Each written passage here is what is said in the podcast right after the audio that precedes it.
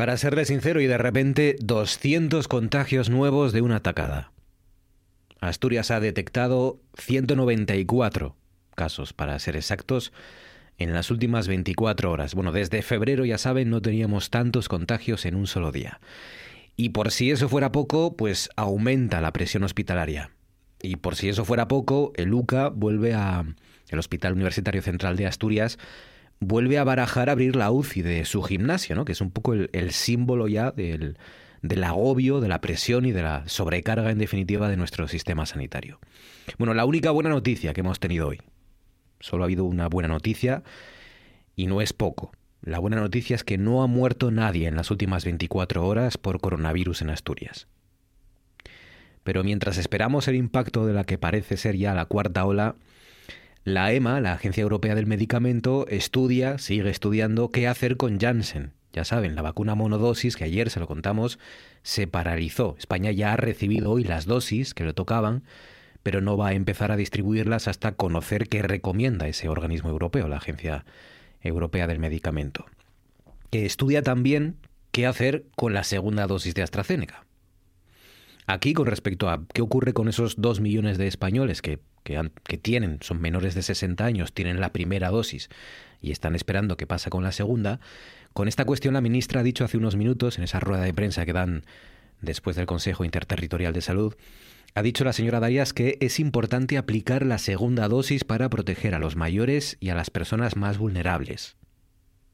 Así que de las tres opciones que había, de las tres opciones que planteó el gobierno central, que eran poner otra vacuna diferente, repetir con AstraZeneca o no poner la segunda dosis, pues parece que esta última ya no se contempla, parece, desde el Ministerio de Sanidad. Parece que pondrán una segunda dosis, aunque todavía no sepamos cuál.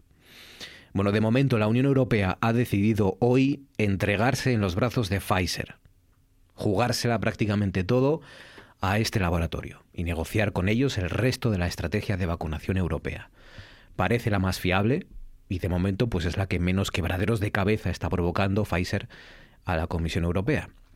De hecho, la farmacéutica ha anunciado hoy, ¿verdad? Aprovechando este, esta negociación, ha anunciado que va a adelantar 50 millones más de dosis de aquí a junio. Lo ha anunciado esta mañana Ursula von der Leyen, que es verdad que dices, hombre, si puedes adelantar ahora 50 millones, repito, en, en este marco, en este contexto de las negociaciones, ¿por qué no lo hicieron antes, no? Pero bueno, lo importante es que de esos 50 millones, 5 parece le tocan a España. Veremos a ver cuántas dosis llegan a Asturias, las que sean. Mientras lleguen, ¿no? Supondrán un nuevo chute de oxígeno, de esperanza para estas semanas duras que parece nos van a esperar por delante a los asturianos. Y mientras esperamos aquí agazapados la llegada de esa cuarta ola, pues el gobierno central insiste, sigue insistiendo en los plazos. El 70% dicen de los españoles vacunados antes de final de agosto y que el estado de alarma decae el día 9 de mayo. No hay alternativas de momento a ese marco jurídico del estado de alarma. Así que será cada tribunal de justicia el que determine qué se puede y qué no se puede hacer en las comunidades autónomas. Es decir, podrían darse contradicciones como las que ya se produjeron el año pasado, recuerden, ¿no? Cuando los tribunales del País Vasco no permitieron cerrar los bares de esa comunidad autónoma, pero aquí los de Asturias sí. En definitiva, pase lo que pase, a partir del día 9, pase lo que pase, hay que vacunar, hay que vacunar y vacunar, sobre todo a los mayores de 60, que es, como saben, el grupo de personas que acumula el mayor número de muertes por COVID-19. Cada día sin vacunar es un día perdido.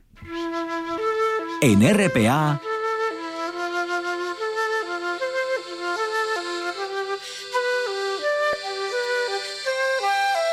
Noche tras noche.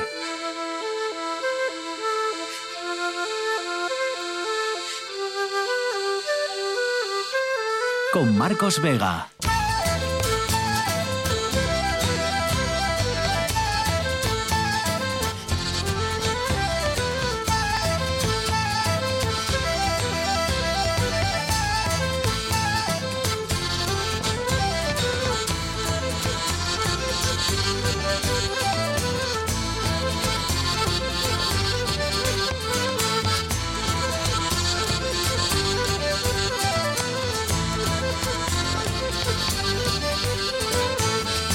Buenas noches, bienvenidos al espectáculo de la radio. La pandemia avanza de forma preocupante en Oviedo y en Gijón en las últimas horas. Mieres y Langreo, ya saben, siguen siendo de momento los concejos cerrados, donde la situación es peor ahora mismo y caminamos como hacemos desde hace semanas sobre el filo de la navaja. En cuanto nos confiamos un poco porque parece que bajan los contagios, pues llega un recordatorio como el de hoy. Casi 200 nuevos contagios detectados en un solo día. La cifra debe preocuparnos y mucho porque, como digo, puede ser, lo veremos en las próximas jornadas, el comienzo de la cuarta ola.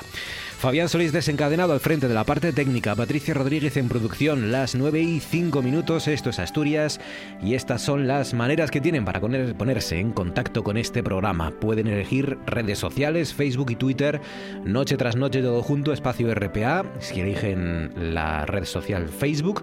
Si prefieren en Twitter, si para ustedes es más rápido, más inmediato, pues también estamos aquí leyendo todo lo que nos mandan. Arroba NTN RPA todo junto, arroba NTNRPA. Escuchamos sus propuestas, sus comentarios, sus correcciones, sus eh, consejos, lo que nos quieran decir. Nos pueden llamar, ya saben, también al 985-080-180 y mandar mensajes de audio de WhatsApp al 679 11 7803.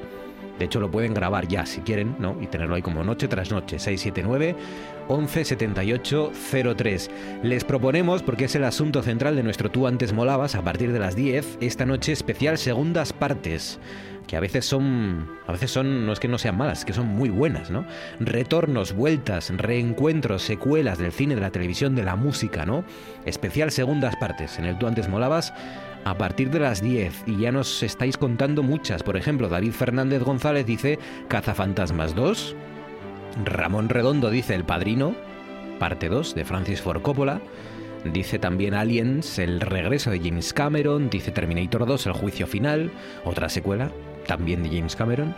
El Imperio contraataca, por ejemplo, dice, nació como segunda parte y ahora no se sabe muy bien qué es, dice, pobrecita probablemente la mejor, dice, de todas las guerras de las galaxias, de la trilogía original y de todas las caquitas, dice, que han salido alrededor. Caquitas, Ramón. Uy. Hombre, bueno, alrededor han salido cosas decentes, Ramón, ¿no? Eh, Rogue One, por ejemplo, está bien. El Caballero Oscuro dice la segunda de las películas de la trilogía Batman de Christopher Nolan, dice es la mejor de todas. Javier Gutiérrez Blanco dice quizá uno de los mejores en regreso sea el de Tony LeBlanc, inolvidable, dice. Y añade Águeda González Díaz, buenas, la horrorosa segunda parte de Lo que el viento se llevó, indefinible, dice, el remake de Ben Hur, poco creíble, o la segunda parte de Terminator, con la que el personaje saltó a la fama, dice, de la primera no se acuerda ni potito. Facebook, Twitter 985080180. Patricia Rodríguez, buenas noches. Hola, buenas noches, Marcos. ¿Quién es el asturiano del día? Pues mira, el asturiano del día es Gustavo Suárez Pertierra. Eh, nació en Cudillero en el año 1949, es jurista, es político y actualmente es el presidente de UNICEF en España. Es esa entidad que acaba de cumplir hace nada, 60 años, un aniversario que se conmemora en un año también marcado por la pandemia y por la llegada de las vacunas, tarea en la que UNICEF está colaborando activamente para garantizar que todo el mundo esté a salvo frente a este virus. Se licenció en Derecho en la Universidad de Oviedo, doctorándose en la de Valladolid y ampliando más tarde sus estudios en la Universidad de Múnich. En 1978 obtuvo la cátedra de Derecho Canónico de la Universidad Complutense de Madrid y su formación le convirtió en especialista en Derecho Constitucional y sobre todo en relaciones Iglesia-Estado. Tras la victoria del Partido Socialista Obrero Español en las elecciones generales de 1982, fue nombrado director general de Asuntos Religiosos y en el 84 accedió al cargo de subsecretario del Ministerio de Defensa y secretario de Estado de Administración del Ministerio de Defensa y también secretario de Estado. En la sexta legislatura fue elegido diputado al Congreso en las listas del Partido Socialista por Asturias y en 1993 fue designado por Felipe González para ministro de Educación, donde destacó al regular la enseñanza religiosa de conformidad con la aconfesionalidad.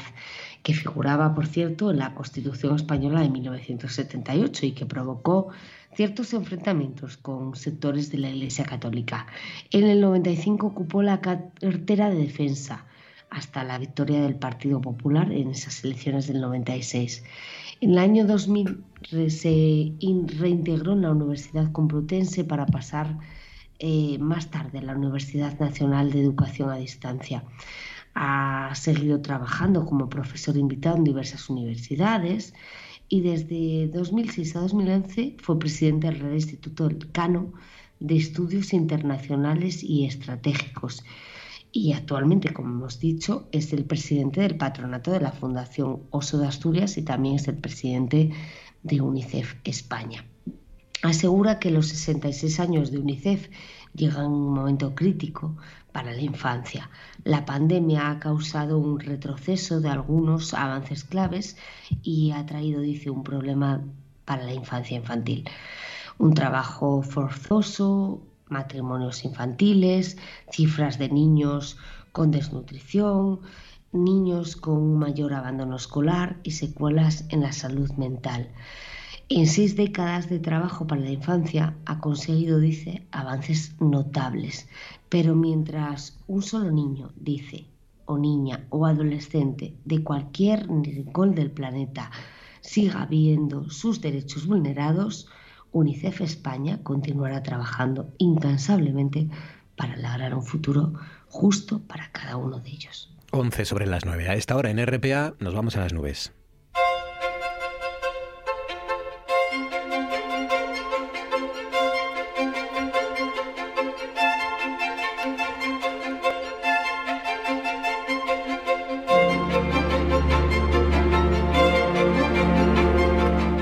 Nos espera Javier Martínez de Orueta. Orueta, buenas noches. Hola Marcos, muy buenas noches. ¿Qué tal el cielo despejado hoy? Por momentos casi todos, ¿no? Los del día hoy. Ha habido alguna nube por ahí despistada, pero sí, sí, eso ha soplado de decir.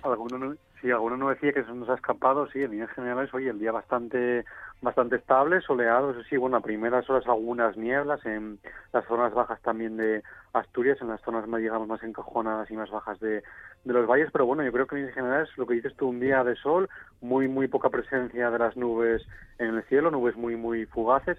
Las temperaturas, bueno, sin apenas cambios, han subido muy, muy poco con respecto a ayer, a lo mejor hemos ganado un grado con respecto a ayer, pues la máxima más alta se ha registrado en Igues, en San Antolín, allí 18 grados, y las mínimas muy bajas. Si me dejas comentar un caso que se suele dar a veces en, en, Asturias, es muy curioso. Siempre decimos que las temperaturas mínimas, lo habitual es que se registren en las zonas altas de, de las montañas. Pues, por ejemplo, en la Intariegos o en Pajares o en Degaña mm. es cuando se registran o donde se registran las mínimas más bajas de toda Asturias. Hoy ha sido al revés. La mínima más baja de Asturias se ha registrado en una zona cerca de Oviedo, en el Consejo de que se llama Perlín, hayan rondado los 0 grados casi más o menos, 0,7 para ser más exactos, y por ejemplo con diferencia en Interiegos han tenido casi 2 grados positivos. Es algo curioso que con situaciones como estos días, que tenemos eh, estabilidad, tenemos sol y el anticiclón, pues como decimos, es algo habitual que las temperaturas mínimas se registren en las zonas bajas de los valles mientras que en cotas más altas la temperatura es, es mayor. Bueno, es curioso, ¿no? Se ha dado la vuelta, esas mínimas, no en las montañas, sino más bien en el centro, cerca de Oviedo, cero grados las mínimas. Hoy todavía sigue haciendo frío, cero grados, dos grados, las mínimas bailan sobre esas cifras, son cifras de invierno todavía, son cifras invernales, así que no, no se confíen. Claro, eh, diferencias de 18, más de 18 grados en San Antolín de Ibias entre las mínimas y las máximas. Y mañana jueves, ¿qué nos espera? Pues mira, mañana jueves la verdad que sin apenas cambios, tanto en el cielo como en las temperaturas. Bueno, a diferencia, a lo mejor, como decimos, con respecto a hoy, pues mañana algunas nieblas otra vez en las zonas bajas de, los valles, pero nada, llegado al mediodía esas nieblas y esas nubes bajas ya se disiparán. Y en general, como digo, un día soleado, las temperaturas, bueno, quizás perdamos algo de temperatura, un grado como mucho, pero bueno, las máximas, casi todas Asturias, lo que más se va a repetir van a ser valores entre 15 y 17 grados, las mínimas. Otra vez, vamos a decir otra vez, mínimas de un solo dígito, no se van a registrar heladas, van a ser temperaturas negativas, pero bueno, lo que venimos comentando, barcos ambiente muy frío de cara eh, a las mañanas a primeras horas y también el viento de nordeste que estos días es muy insistente, sobre todo en zonas de, de la costa, pues ahí en zonas de la costa ese viento que es frío hace que las temperaturas o el ambiente, digamos, sea aún más fresco. Pues mañana va a soplar viento en el oeste en zonas de la costa, pues hará que esos 17 grados no sean reales 17 grados, porque al soplar el viento del nordeste pues tendremos situación, digamos, o sensación de que hace más fresco, hace algo de más frío. Pues a ver, eh, a ver qué sucede en las próximas horas. ¿Me dices algo del viernes ya para pues acabar? ¿Te atreves? El viernes. ¿Sí? sí, me atrevo, me atrevo. Mira, tenemos buenas noticias. El viernes vamos a tener también muy poca presencia de las nubes en, el cielo, el viento de nordeste que va a soplar otra vez con algo de intensidad en zonas de la costa y las temperaturas se van a recuperar un poco y eso nos da pistas de cara al fin de semana, que ya puedo decir que pinta bien, Marcos. El fin de semana pinta bien, me voy a quedar con eso. Buen fin de semana se atisba en el horizonte para, para que luzca el sol por fin. Llevamos ya varios, bueno, en Semana Santa sí que tuvimos por ahí algunos días, pero llevamos unos fines de semana en los que no hacía bueno, ¿no? pero bueno, esta semana, yo creo que en líneas generales no nos podemos quejar, ¿eh? y el fin de semana, como digo, tampoco, que ha sido una semana que yo creo que hemos podido disfrutar, muy pocas lluvias, como digo, ayer algo de lluvia en el suroccidente o días detrás en zonas muy puntuales de la cordillera, pero bueno, que esta semana para disfrutar y también de, agradecer. ¿eh? Pues lo contaremos aquí en la sintonía de RPA el tiempo que va a hacer en las próximas jornadas y a ver si efectivamente se cumplen los presagios para el fin de semana. Javier Martínez Durueta, cuídate, un abrazo fuerte. Un abrazo, mañana. 16 sobre las 9 y ahora esto.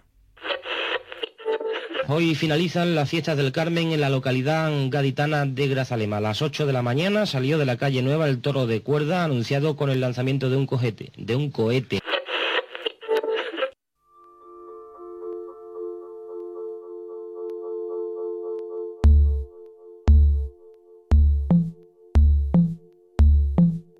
Esto es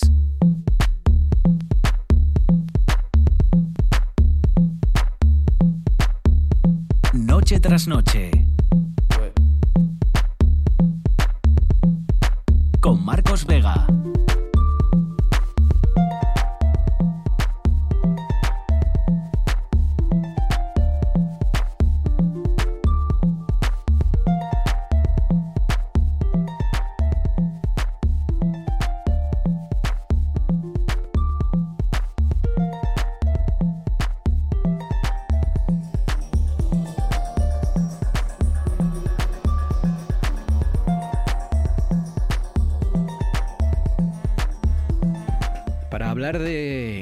animal que ha sido protagonista de toda esta semana en Asturias. El animal que, que ha protagonizado portadas, reportajes, imágenes. David Álvarez, buenas noches.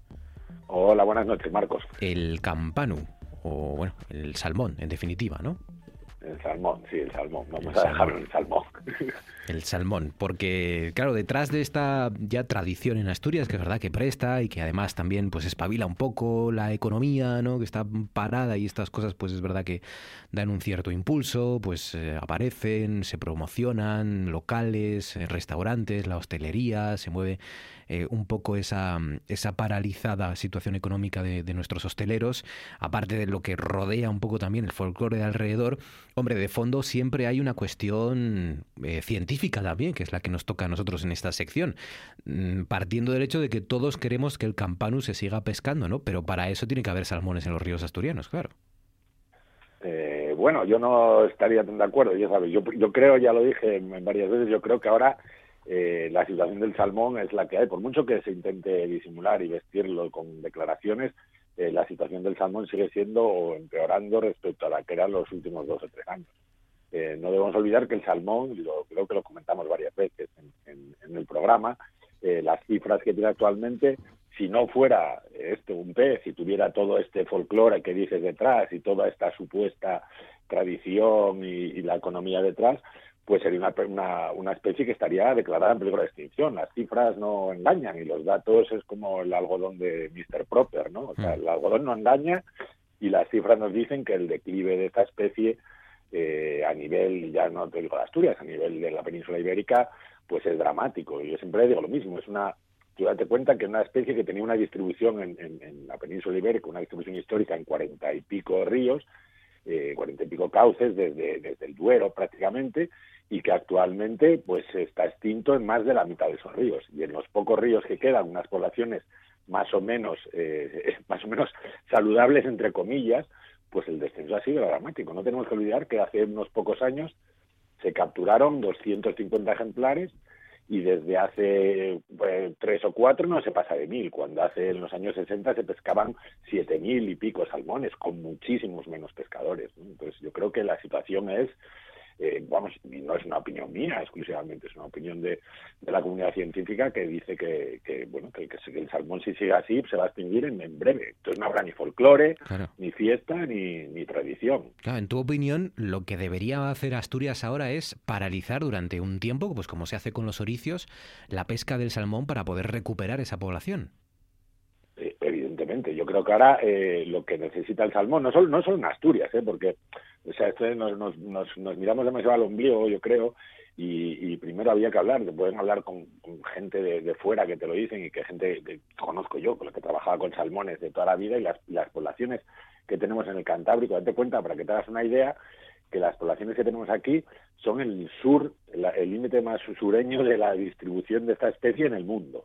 Y, y estas poblaciones están aislados. O sea, si se pierden estas poblaciones, todo lo que hay detrás de la historia genética de estas poblaciones sería irrecuperable. No lo podríamos recuperar trayendo peces de fuera porque son completamente distintos. Se hizo, de hecho, cuando se hicieron repoblaciones con peces de, que provenían de Noruega y de Suecia y por ahí de fuera, eh, fracasaban continuamente porque los, los, los peces que, que tenemos aquí llevan millones de años adaptados a nuestros ríos y, y, no hay, o sea, no, es que cuando yo creo que el, tema de la extinción de la gente todavía no lo acaba de entender, ¿no? Ya han la extinción de la especie, la extinción local, eso es, es una cosa que se tardó millones de años en llegar y si se pierde, se pierde para siempre, eso es, una, eso es mucho más que una obra de arte, es algo que, que, desaparecería y, y, por eso da como pánico pensarlo, ¿no?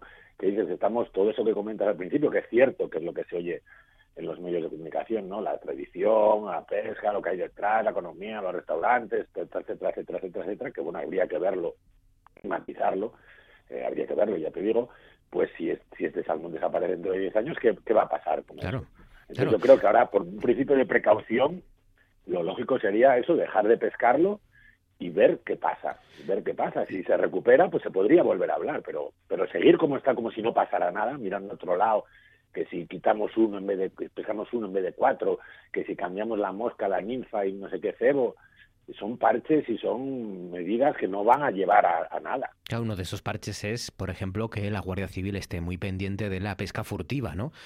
Eh, como, como ha sucedido. Lo que pasa es que algún iluminado ha dicho que, claro, los que los guardias civiles se espantan. Eh, bueno, claro. Yo creo que Sí, el tema de la, de la Guardia Civil del otro día, o sea, es que detrás de, todo esto, como dices, hay una tradición y hay mucho dinero detrás, como se vio hoy mismo. Entonces yo creo que el tema de la Guardia Civil eh, fue eh, ese día en concreto, o sea, ya hay eh, guardería que se encarga de hacerlo, y, y, fue ese día en concreto precisamente porque saben que hay mucha pasta que se mueve detrás y que, bueno, pues la picaresca, el furtivismo y tal hacen que pueda haber algún listo que lo haya pescado antes o que lo enganche o que lo que sea para esto. Yo creo que ahora no va a haber esa, esa presión.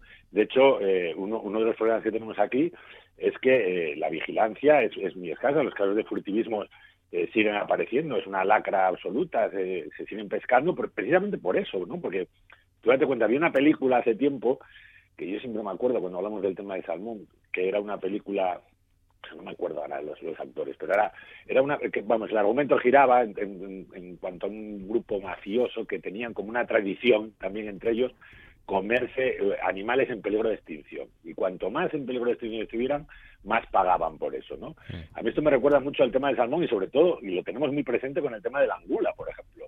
La angula, eh, yo de crío me acuerdo cuando había, ibas por, la, por, la, por el Nalón y había cientos de barcos pescando y ahora parece que damos palmas porque rulan 100 gramos, 100 gramos de, de, de, angula a un precio desorbitado que la mayoría de la gente no lo puede pagar. Entonces parece que cuando menos salmones queden, pues más se va a pagar por el campano, hasta que un momento que de repente, puff, desapareció y entonces qué vamos a pagar claro, pero, mercado claro pero mi, duda es eh, David según lo que has dicho sobre todo que, que no no mi duda es si basta con que Asturias deje de pescar salmón durante un tiempo o si no o si tiene que ser de nuevo una maniobra y una estrategia más global mm, para proteger al salmón durante un tiempo para volver a recuperar las poblaciones que había hace unos años.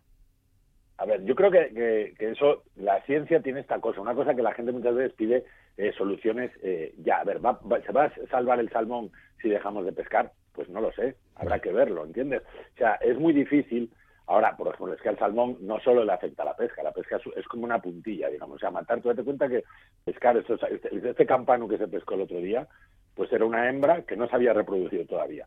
Que si hubiera seguido en el río hubiera puesto 3.000 o 4.000 huevos que contribuirían evidentemente a paliar un poco la situación que está haciendo. El, salmón, date cuenta que se pesca, es de las pocas especies que se pescan antes de reproducirse. Un principio lógico, además, de, la biología de conservación es, y por eso se establecen muchas veces las tallas mínimas en, peces, es precisamente para permitir que al menos esos peces que pescas con esa talla ya hayan tenido la oportunidad de reproducirse al menos una vez, ¿no?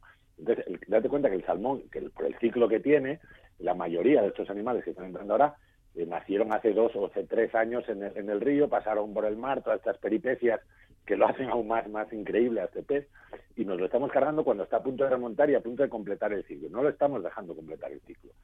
Pero como te digo, el salmón tiene muchísimos problemas detrás. El salmón tiene problemas porque los ríos que están fragmentadísimos, están llenos de obstáculos, están llenos de presas, pues porque el bosque de ribera es lo que es, porque seguimos tratando a los ríos como si fuera un canal que lleva agua en vez de un ecosistema completo y todo el ecosistema está completo si tiene toda la vida que tiene ahí. ¿Que es protegiendo el salmón o que dejando de pescarlo vamos a salvarlo? Pues quizás no, quizás no sea suficiente, quizás ya, ya hayamos llegado sin darnos cuenta a un punto de no retorno, pero a lo mejor sí. Claro. Lo que está claro es que en esta situación, si además de lo que lo está pasando nos cargamos los pocos bichos que llegan a reproducirse, pues está claro que por ese camino no podemos solucionarlo. Y de hecho, todas las medidas que están haciendo de las repoblaciones, de todo esto que estamos comentando, de matar depredadores, como todo eso que está haciendo ahora, lo que habría que ver es si esto se lleva haciendo 5, 6, 7 años, estas mismas medidas, y los resultados los tenemos a la vista, que es que la población sigue bajando, mm. evidentemente es que eso no funciona. Hay que hacer algo, algo nuevo, algo distinto. Recuérdanos, David, eh, por qué la, estrategia de matar cormoranes, que es uno de los depredadores de los salmones, de cormoranes grandes, eh, recuérdanos por qué tampoco es eficaz, porque lo contaste aquí, lo contamos, pero no, no, no, me acuerdo y, es el momento también, ¿no? Porque es una de las estrategias que puede llevar a cabo que propone el Principado, ¿no? acabemos o em, terminemos con la población o con parte de la población del depredador del salmón que se está extinguiendo.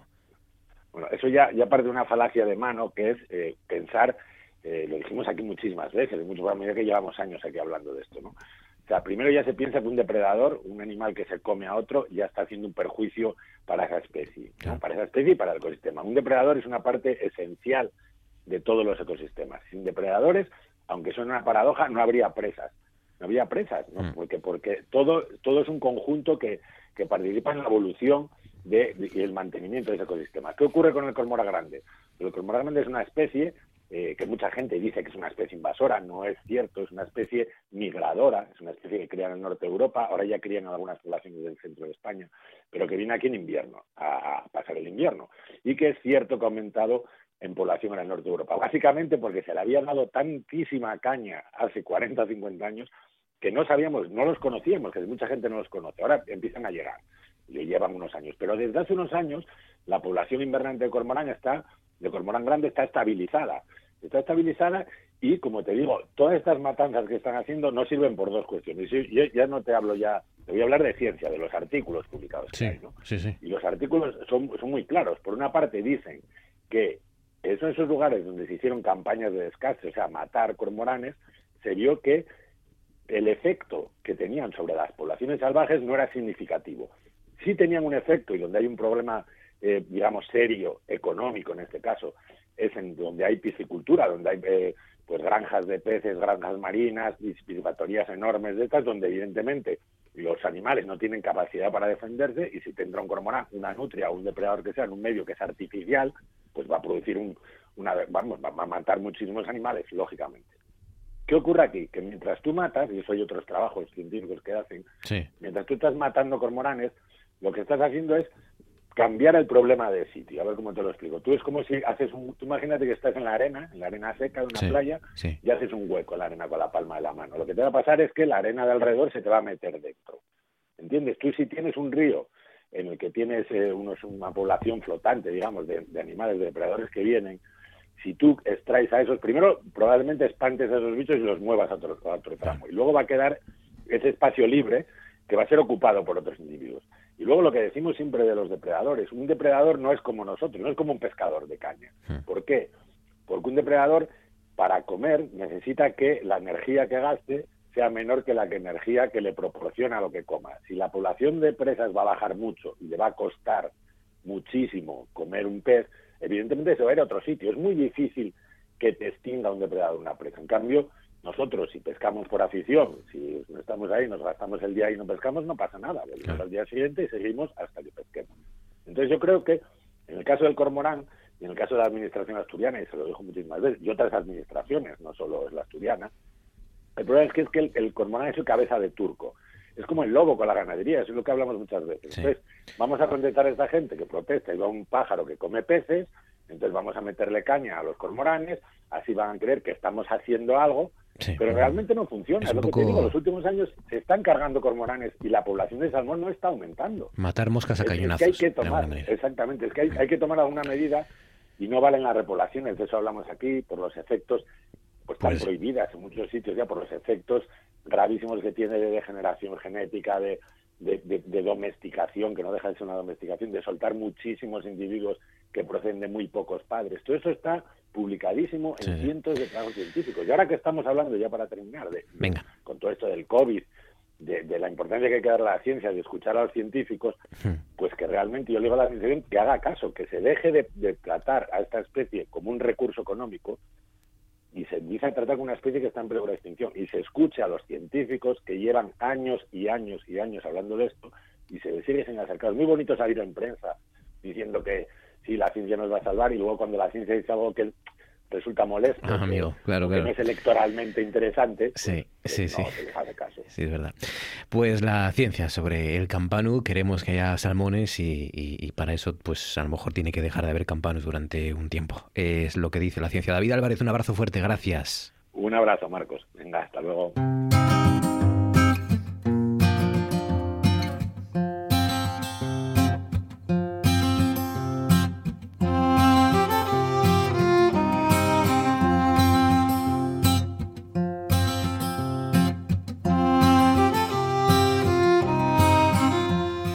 El otro problema, ¿no? El que, el que trae la España vacía.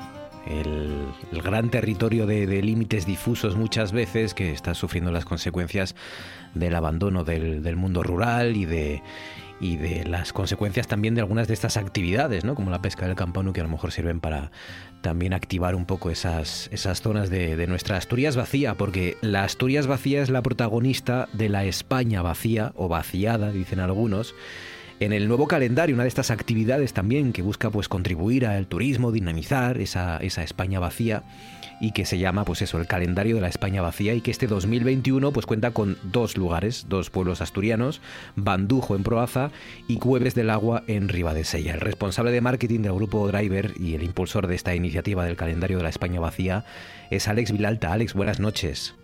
Buenas noches, Marcos, ¿qué tal? ¿Por qué Bandujo y Cueves del Agua? Bueno, eh, en concreto no, no es- no son estos dos, sino es, es dar voz a todo el territorio, ¿no?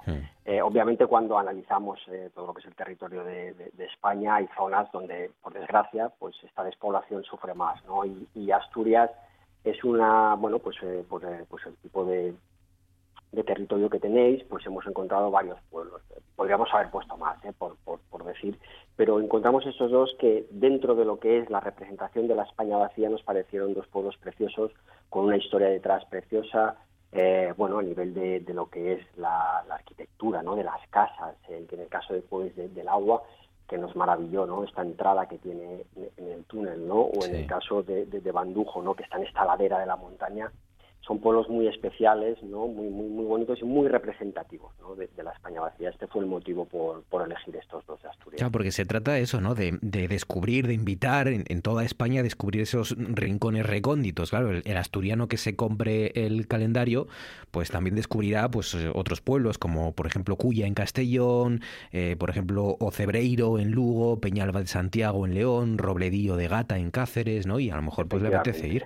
Sí, sí, sí, sí. Bueno, bueno, a ver, claro, tenemos que entender que el objetivo nuestro, nosotros, el Grupo Driver, somos una red de talleres que operamos a nivel nacional. ¿no? Nuestro objetivo al final es preparar vehículos para dar confianza a los propietarios de estos vehículos. ¿no? Entonces, este es el vínculo que tenemos con la campaña y que toda la gente pueda acceder a, descargarse, porque además este calendario puedes eh, descargártelo de forma gratuita en la web del calendario de la España vacía, y que la gente pueda descubrir, porque indicamos las rutas, cómo llegar, ¿no?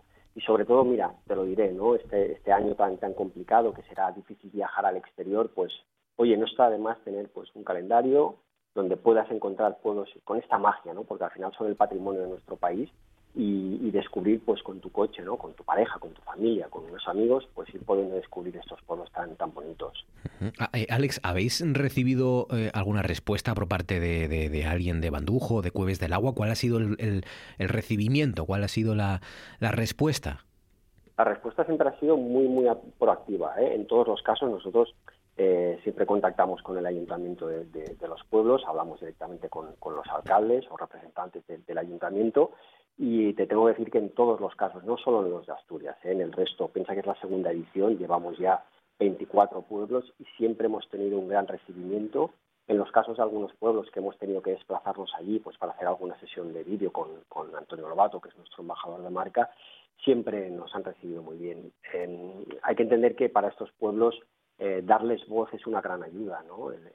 nosotros lo que queremos es dar voz ¿no? a, estos, a estos pequeños pueblos que en parte necesitan, ¿no? Antes lo explicabas, ¿no? Pues ya sea a través del turismo o a través de, pequeñas empresas locales, ¿no? Que puedan generar ese turismo, ¿no? Para que la gente se desplace a estos pueblos, ya sea pues la pesca o actividades deportivas, ¿no? Entonces siempre somos muy bienvenidos nos, nos, nos, nos acogen con mucho cariño siempre que les hemos llamado y contactado muchos de esos pueblos que están en, en, esa España que desconocemos y que efectivamente puede ser una oportunidad, ¿no? Este verano que mm, parece que salvo los, los que tengan la fortuna de estar vacunados, pues la mayoría no vamos a poder salir de, de nuestro país, pues, pues es una buena oportunidad para hacer turismo interior, que eso también es puede servir, ¿no? No sé si tenéis datos ya o cifras de si puede estar sirviendo para descubrir esa, esa España vacía o de momento no, no, no, no, no, no tenéis datos, pero... Bueno, yo más que datos lo que quiero, o sea, lo que queremos ¿eh? decir es, eh, obviamente este verano será complicado viajar fuera como lo fue el año pasado, ¿no? Eh, pero, pero nosotros al mismo tiempo hablamos siempre de precaución. lo que estamos viviendo es muy grave, es una situación que tenemos que, entender y respetar todos. Nosotros siempre hemos hecho una llamada de la responsabilidad ¿no? y sobre todo seguir todas las recomendaciones sanitarias, aunque sea eh, a nivel de, turismo local. Obviamente, desde el punto de vista del turismo, eh, creemos que eh, esta campaña pues se ve reforzada, ¿no? porque obviamente la, gente hará más un turismo local, de cercanía, de proximidad, que no pues hacer grandes viajes con avión o intercontinentales, pero pero siempre decimos, insistimos, eh, con todas las precauciones. Es muy importante y sobre todo, imagínate, ¿no? Estos pueblos, ¿no? Que en realidad uno de los motivos por que sufran esta despoblación son por, porque están deslocalizados o, de difícil acceso, ¿no? Como el caso de pueblos del agua. Lo último que querríamos es eh, que pueblos de este tipo tuvieran un problema, ¿no? Con, con esta maldita situación. Pues Bandujo y Cueves del Agua están hermosísimos en ese calendario de la España vacía. Bandujo pone aquí, Bandujo es un pueblo un pequeño pueblo medieval del concejo de Proaza, dice la, leyenda en ese calendario y, la imagen, bueno, los que quieran verla está pues para descargar gratuitamente y los que no, pues eso, se ven las siluetas de, Proaza, de las montañas, del fondo, las casas aglutinadas en esas laderas del valle, maravilloso, y, y la cuevona, en Cueves del Agua, pues la cuevona, ¿no? Es la, protagonista con esos tonos. Es verdad que es curioso porque es una, una de las imágenes que no suele aparecer de Asturias, ¿no? La parte verde es verdad que la solemos enseñar más habitualmente, pero esta parte interior, cuando digo interior, digo, digo bajo tierra de nuestras cuevas, ¿no? En estos tonos amarillos y anaranjados, casi rojos, pues es una fotografía, es verdad que no se suele vincular con nuestra región, o sea que está bien también. Te tengo que decir que yo que no, soy asturiano, eh, sí que he hecho rutas en coche por todo el norte de España, ¿no? Yo he estado en Asturias y es verdad lo que dices de que siempre pues imaginamos nuestras praderas verdes, ¿no? Y, te tengo que decir y reconocer que cuando descubrí Cueves del Agua, yo no lo conocía, lo descubrí eh, haciendo esta búsqueda de pueblos, eh, me prometí a mí mismo que la próxima ruta que haga por el norte tengo que ver este pueblo. O sea, yo tengo que entrar en esta cueva, me pareció increíble. Son estas cosas que, que te hacen entender el patrimonio que tenemos, que a veces no somos conscientes, fíjate lo que te digo, Pues del patrimonio cultural que tenemos en este país. Entonces, La España bellísima que se esconde en nuestros pueblos, ya saben, si lo quieren descargar de forma gratuita, calendario de la España, de la Espana, porque como es internet no hay ñ, calendario de la espanavacía.com. Ahí pueden descargárselo y ver las imágenes de Asturias y las que no son de Asturias también. Alex Vilalta, responsable de marketing de Grupo Driver, impulsor de esta iniciativa. Alex, enhorabuena y gracias. Un abrazo. muchísimas gracias a vosotros por eh, dar difusión a esta campaña. Un saludo. Esto es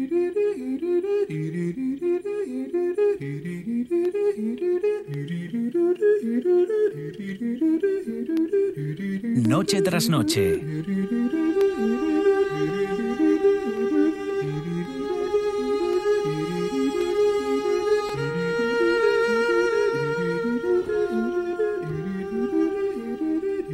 Con Marcos Vega. Thank you.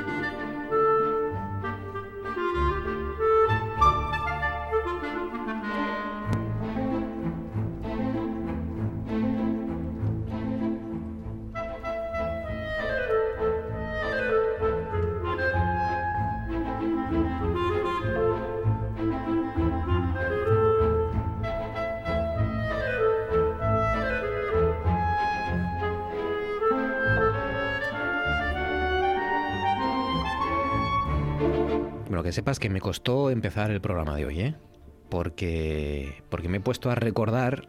Sharon Calderón, buenas noches. ¿Qué tal? Buenas noches. Me he puesto a leer y a recordar algunas de las preguntas-respuestas de Yahoo Respuestas. Y la verdad es que... uf, Espera. y mira que, mira que he ocupado sitio aquí, ¿eh? En este programa. Antes de que sigas, antes de que sigas, creo que lo, lo que sigas tiene que ir acompañado de esta música. Ya puedes. Continúa, Marcos. Es tu programa.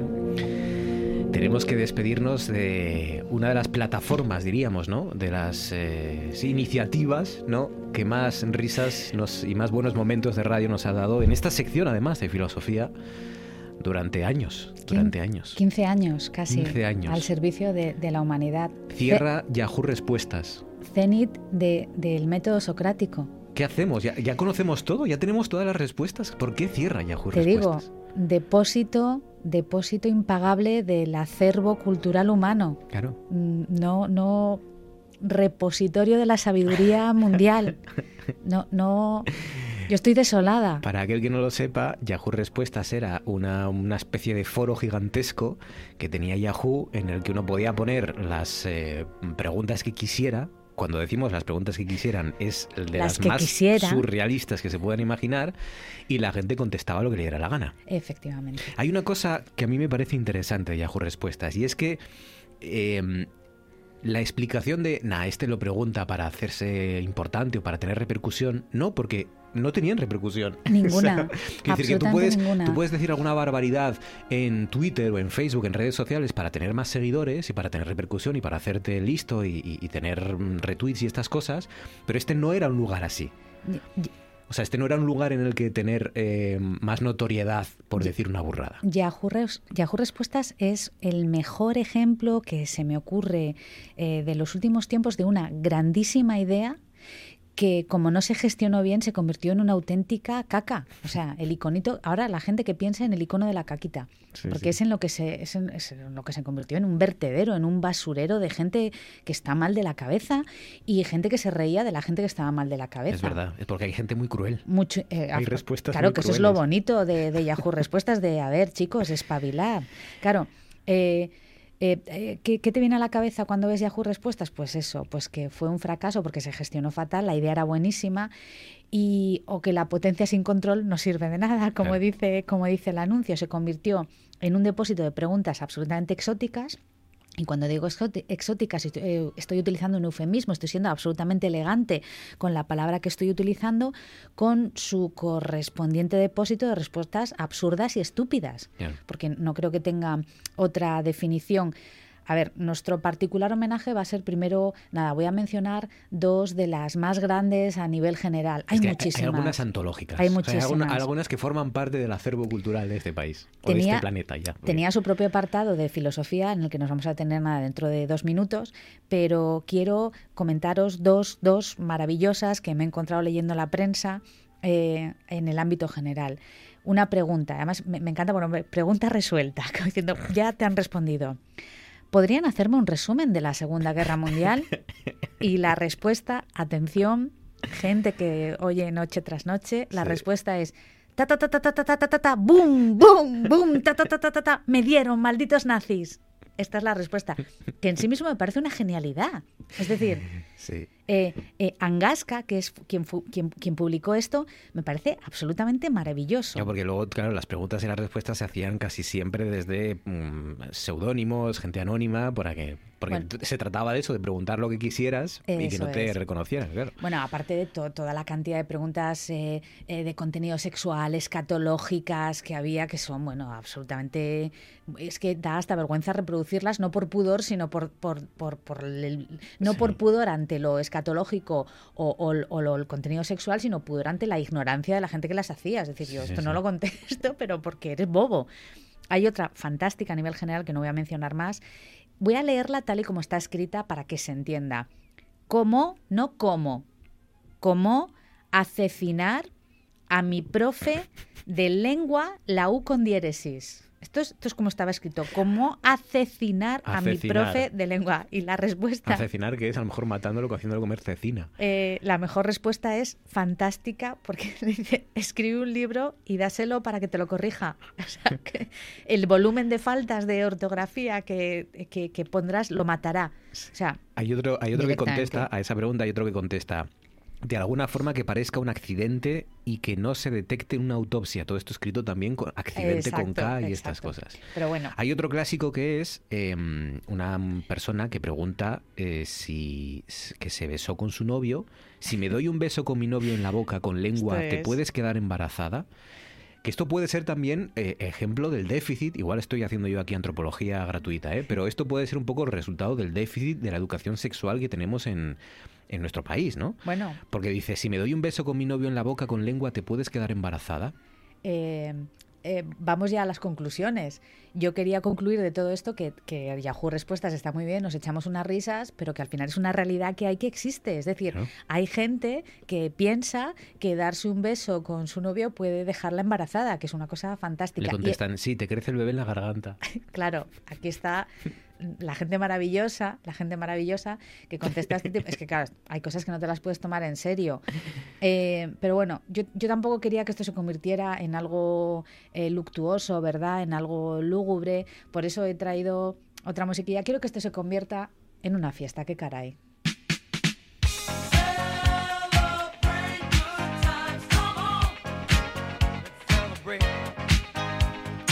Claro, no, no estemos tristes porque se va Yahoo No. Respuestas, sino celebremos que esto ha existido. Efectivamente, ¿No? celebremos que ha existido y sobre todo celebremos que van a quedar todas las respuestas guardadas y ¿Ah, todas las sí? preguntas, sí. Van a hacer un archivo con todas las preguntas y todas las respuestas porque esto cuando venga, cuando la humanidad se extinga y, y venga otra, otra especie que domine el mundo, pues tendrá que saber lo que había para no cometer los mismos errores. Me- Vamos, Me, has destrozado el programa, eh, que lo sepas. vamos con la categoría Arte y Humanidades Mm. eh, en la que se encuentra el apartado filosofía, porque sí, señores, había un apartado dedicado a la filosofía. ¿Qué, qué encontramos en este apartado de filosofía? ¿Encontramos filosofía? No, no. ¿Encontramos historia de la filosofía? Tampoco. Encontramos cosas tan fantásticas como la pregunta que os voy a leer ahora. ¿Cuál es la sustancia con la que están hechos los sueños? ¿Eh? Qué bonito. Vio, vio mucho cine este. Qué bonito. Sí. Y la respuesta es igual de maravillosa y al mismo nivel intelectual. Los sueños verdaderos se tejen con un 50% de arte y otro 50% de poesía. Maravilloso, es maravilloso, maravilloso. Seguimos con otras preguntas del apartado, ojo, filosofía, para que veamos lo importante que es hacer pedagogía en, en- en torno a qué es la filosofía y que la filosofía no son frases bonitas, ni inspiradoras, ni motivadoras, ni cosas que suenen bien, ni que tengan que ver con el amor, los sueños, el cariño. La no, poesía. y la poesía. ¿Crees? De hecho, bueno, animo a todo el mundo, hablando de la poesía y la filosofía, animo a todo el mundo a que se lea la apología de Sócrates y que lea lo que Sócrates eh, decía de los poetas. No lo, Uy, uy, ya, uy. ya lo hablamos aquí en alguna ocasión, Sí. pero yo animo a que la gente vea lo que Sócrates decía sobre los poetas. Un saludo a todos los poetas. Siguiente pregunta. ¿Crees que le somos indiferentes al universo? ¿O crees que de alguna forma está pendiente de nosotros? Uy, esta gente necesita amigos. Esto estaba en el apartado de filosofía. ¿eh? esto estaban en apartado de filosofía. Y, y hay gente con buena intención que dice, en mi humilde opinión, somos más energía que cuerpo y mente y creo que lo ideal y el objetivo es aprender a manejar esa energía. Yo me imaginaba a Wanda, ¿verdad? Allí moviendo la energía y tirando rayos. Es absolutamente maravilloso. Eh, es verdad que hay eh, también, igual que hay mm, respuestas muy maliciosas, muy cínicas, hay respuestas también de... eh, Es decir, hay, hay bondad ahí fuera en el mundo y, y en estas cosas también se detecta, Claro, ¿no? mira, hay, un, hay una pregunta en el apartado de filosofía, vuelvo a recordar, que dice, ¿cómo hago para hacer exitoso mi canal de YouTube sin ponerme payaso o ridícula? Y aquí caemos en eso que mucha gente cree que es la filosofía, en el sé tú misma, sé tú misma, muéstrate tal y como eres. Y hay uno que me encanta porque le dice, tener pasión. Yo tengo 10 su- 10 sub- suscriptores, 10 suscriptores y crezco muy lento, pero soy yo mismo, pues a lo mejor tienes que dejar de ser tú mismo para crecer un poquito más rápido. Sí, no le pongas tanta pasión a lo mejor. Claro, porque a lo mejor siendo tú mismo no gustas, Sí. ¿eh? a lo mejor tienes que dejar de ser tú mismo. Eh, hay cosas maravillosas, como por ejemplo, completa la frase la vida es, Claro, y hay una respuesta mm, igual de maravillosa que dice, la vida es una lenteja, o la tomas o la dejas, Maravilloso. que me parece eh, fantástico. ¿Por qué cuando uno tiene una idea, pregunta alguien, eh, te pica la cabeza?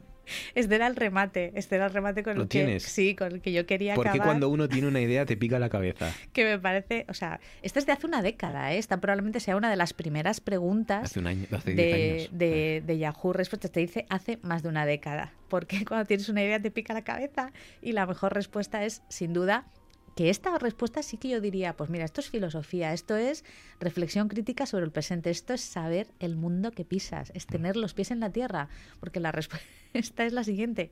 Creo que son piojos, las ideas no pican, compra una loción. Claro. Pero es que además viene detrás de una retaíla de respuestas tipo eh, uno que es malvado, creo. Dice, porque las ideas son afiladas. Dice, depende si es una buena idea introvertida, te pica Sí. el cerebelo. Si es una idea extrovertida, te pica el cuero cabelludo. Bueno, Este va a mala leche. este mama la leche, pero, Pero, pero hay gente por el mundo que dice, creo que son piojos. Háztelo Claro. mirar. Eh, en Yahoo Respuestas lo que te encuentras muy a menudo es la pregunta ¿qué es la filosofía? Las respuestas, esta pregunta está repetida mm, cientos, miles de veces. Las respuestas son de lo más variopintas, desde la filosofía eres tú, ¿verdad? A la poesía, todas La estas cosas. eres tú. Todas estas cosas. Y luego hay también mucha gente que dice, tengo que hacer un trabajo sobre el imperativo categórico kantiano. ¿Me lo resuelven? Cosas de este Sí. tipo. Y hay uno maravilloso, eh, una chica que pregunta, ¿quién me ayuda a hacer un ensayo sobre los derechos humanos? Es para filosofía, por favor, ayúdenme. Y hay una respuesta que me parece una quedada maravillosa que dice, no te preocupes, enseguida me pongo a trabajar en esto y en cuanto termine, vuelvo por aquí y te lo pongo, pero tardaré un poquito, no te vayas. que me parece una perrería Sí. eh, Esto me- notabilísima. Esto me recuerda a un separador que, que ponemos de vez en cuando de, de Fraga, de un periodista que le pregunta a Fraga si podía. Acaba Fraga una conferencia, una, una charla, y el periodista le pregunta si se lo puede resumir. Y entonces Fraga le dice, resúmala usted, que es el periodista. Claro. Yo no me voy a poner aquí a resumir. Claro, claro. Pero ¿Podría resumírmela? al margen de todas las risas que te puedas echar leyendo las preguntas y las respuestas de la, del apartado de filosofía o de cualquier otro apartado de Yahoo Respuestas, es verdad que hay que ser críticos con este asunto porque es una realidad, existe lo que hemos dicho al principio, hay gente que escribe preguntando cosas porque no las sabe, sencillamente no las sabe, y es lo que tú acabas de decir Marcos, al final demuestra unos déficits que son muy preocupantes, porque que no sepas la teoría de la relatividad, pues oye, no te vamos a juzgar, pero que no sepas si por besar a un chico te vas a quedar embarazada, pues esto es un problemón y de los gordos como sociedad, ¿eh? no, no me refiero a un problemón individual. Y también te encuentras a mucho desaprensivo. Este es, este es el caldo de cultivo ideal para captar a ingenuos. Para captar a ingenuos. Eh, repasando las primeras respuestas de filosofía, pues bueno, las primeras varias páginas, para arriba y para abajo, me he encontrado siempre con un mismo perfil de un señor que se llamaba Antonio, con su foto. Y para que os hagáis una idea, en a una de las preguntas, ¿cómo puedo trabajar intelectualmente? Y él a lo que se refiere es, hola, quiero trabajar el intelecto. Dice, no sé cómo o qué hacer, qué actividades recomienda. Bueno, eh, trabajos de que quiere em, eh, mejorar su capacidad intelectual. Y esta persona le responde, buenas tardes, aprovecha todo el, el caudal sano, bueno y edificante que ofrece este sistema. Y sobre todo lee la Biblia porque su sabiduría es superior a la humana y te ayudará a potenciar más tu mente para que vivas la vida que realmente lo es. Este, este perfil que responde esto está constantemente respondiendo a un montón de preguntas en este en este apartado de filosofía, en esta sección de filosofía. Mm. Es evidente que pretende hacer proselitismo. En este caso, pues bueno, que te mande leer la Biblia, mejor la Biblia que otra cosa, pero que te puedes encontrar gente de todo tipo eh, que se dedique a captar a incautos e ingenuos para sus causas que probablemente no sean muy nobles. Bueno, mira, miremos por el lado bueno. Igual Yahoo Respuestas desaparece porque no porque lo sepamos todo, sino porque hemos aprendido que quizás Internet no es la mejor manera de, consultar directamente cuando tenemos alguna duda sobre todo si es alguna duda médica. Te veo, te veo muy optimista al respecto. Hay que, hay que agarrarse a algo. Te recuerdo, que te recuerdo que ahí está la Wikipedia, que también encuentras cosas maravillosas. Mira, te voy a decir, con respecto al, al, sistema educativo, yo viví eh, una precuela, ¿no? Un, un, prólogo de Yahoo Respuestas, que era uno de nuestros, de mis profesores, mi profesor de química, José Ramón Noval, hacía algo parecido en clase. Eh, como sabía que había preguntas y éramos que, 14, 15 años, ¿no? Descubriendo el mundo, guajes ignorantes que, estábamos descubriendo el mundo. Y como sabía, sabía, intuía, lógicamente, que había muchos que teníamos dudas, pero que no nos atrevíamos a plantearlas, él hacía un par de veces al año, hacía una cosa que era repartía una cesta en el que de forma anónima cada uno, si quería, colocaba un papelín con una pregunta desde cómo funciona una nevera, por ejemplo, cuál, es el mecanismo de por qué enfría una nevera, hasta, no lo del beso, pero una persona en mi clase preguntó si te podías quedar embarazada sentándote, por ejemplo, en la taza de un váter público y que hubiera semen, por ejemplo, en la taza. Bueno, son, son preguntas que a lo mejor con, 14, 13 años te las haces, ¿no? Con 15 años. y, efectivamente es mentira, no te puedes quedar embarazada, ¿no? Con, algo así. Pero son dudas que a lo mejor una persona de 14, 15 años las tiene y no se atreve a plantearlas en casa, ¿no? Y a lo mejor la escuela es una buena manera de resolver este tipo de cuestiones. Debería. Yo creo que la escuela debería resolver el problema de no poder plantearlas en casa. creo que se debería trabajar en ese camino. Es decir, Sí, pero bueno, aún así con todo, por mucha confianza que tengas en casa, a lo mejor son cosas que ¿no? Yo qué sé, que a lo mejor no...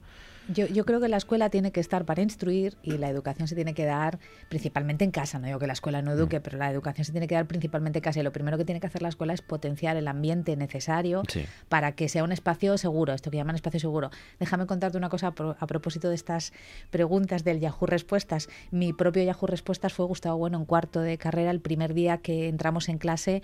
Imagínate clase con Gustavo Bueno. Historia de la mm, filosofía de la religión. Filosofía de la religión dábamos con él.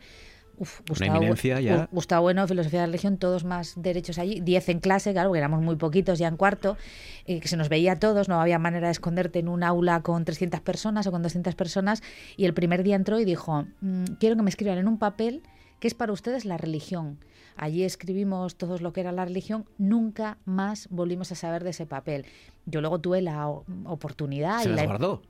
Yo luego tuve la oportunidad y la inmensa suerte de trabajar durante casi, no sé si 12 años con Gustavo Bueno, de trabajar codo con codo con él y, no sé nunca lo que ocurrió con esos papeles, pero yo te puedo asegurar que se echó unas risas con esos papeles leyendo las respuestas que, dimos algunos. Igual era así como escribía los libros, ¿eh? El pillo. Mm, ¿Eh, Gustavo? Te hemos pillado.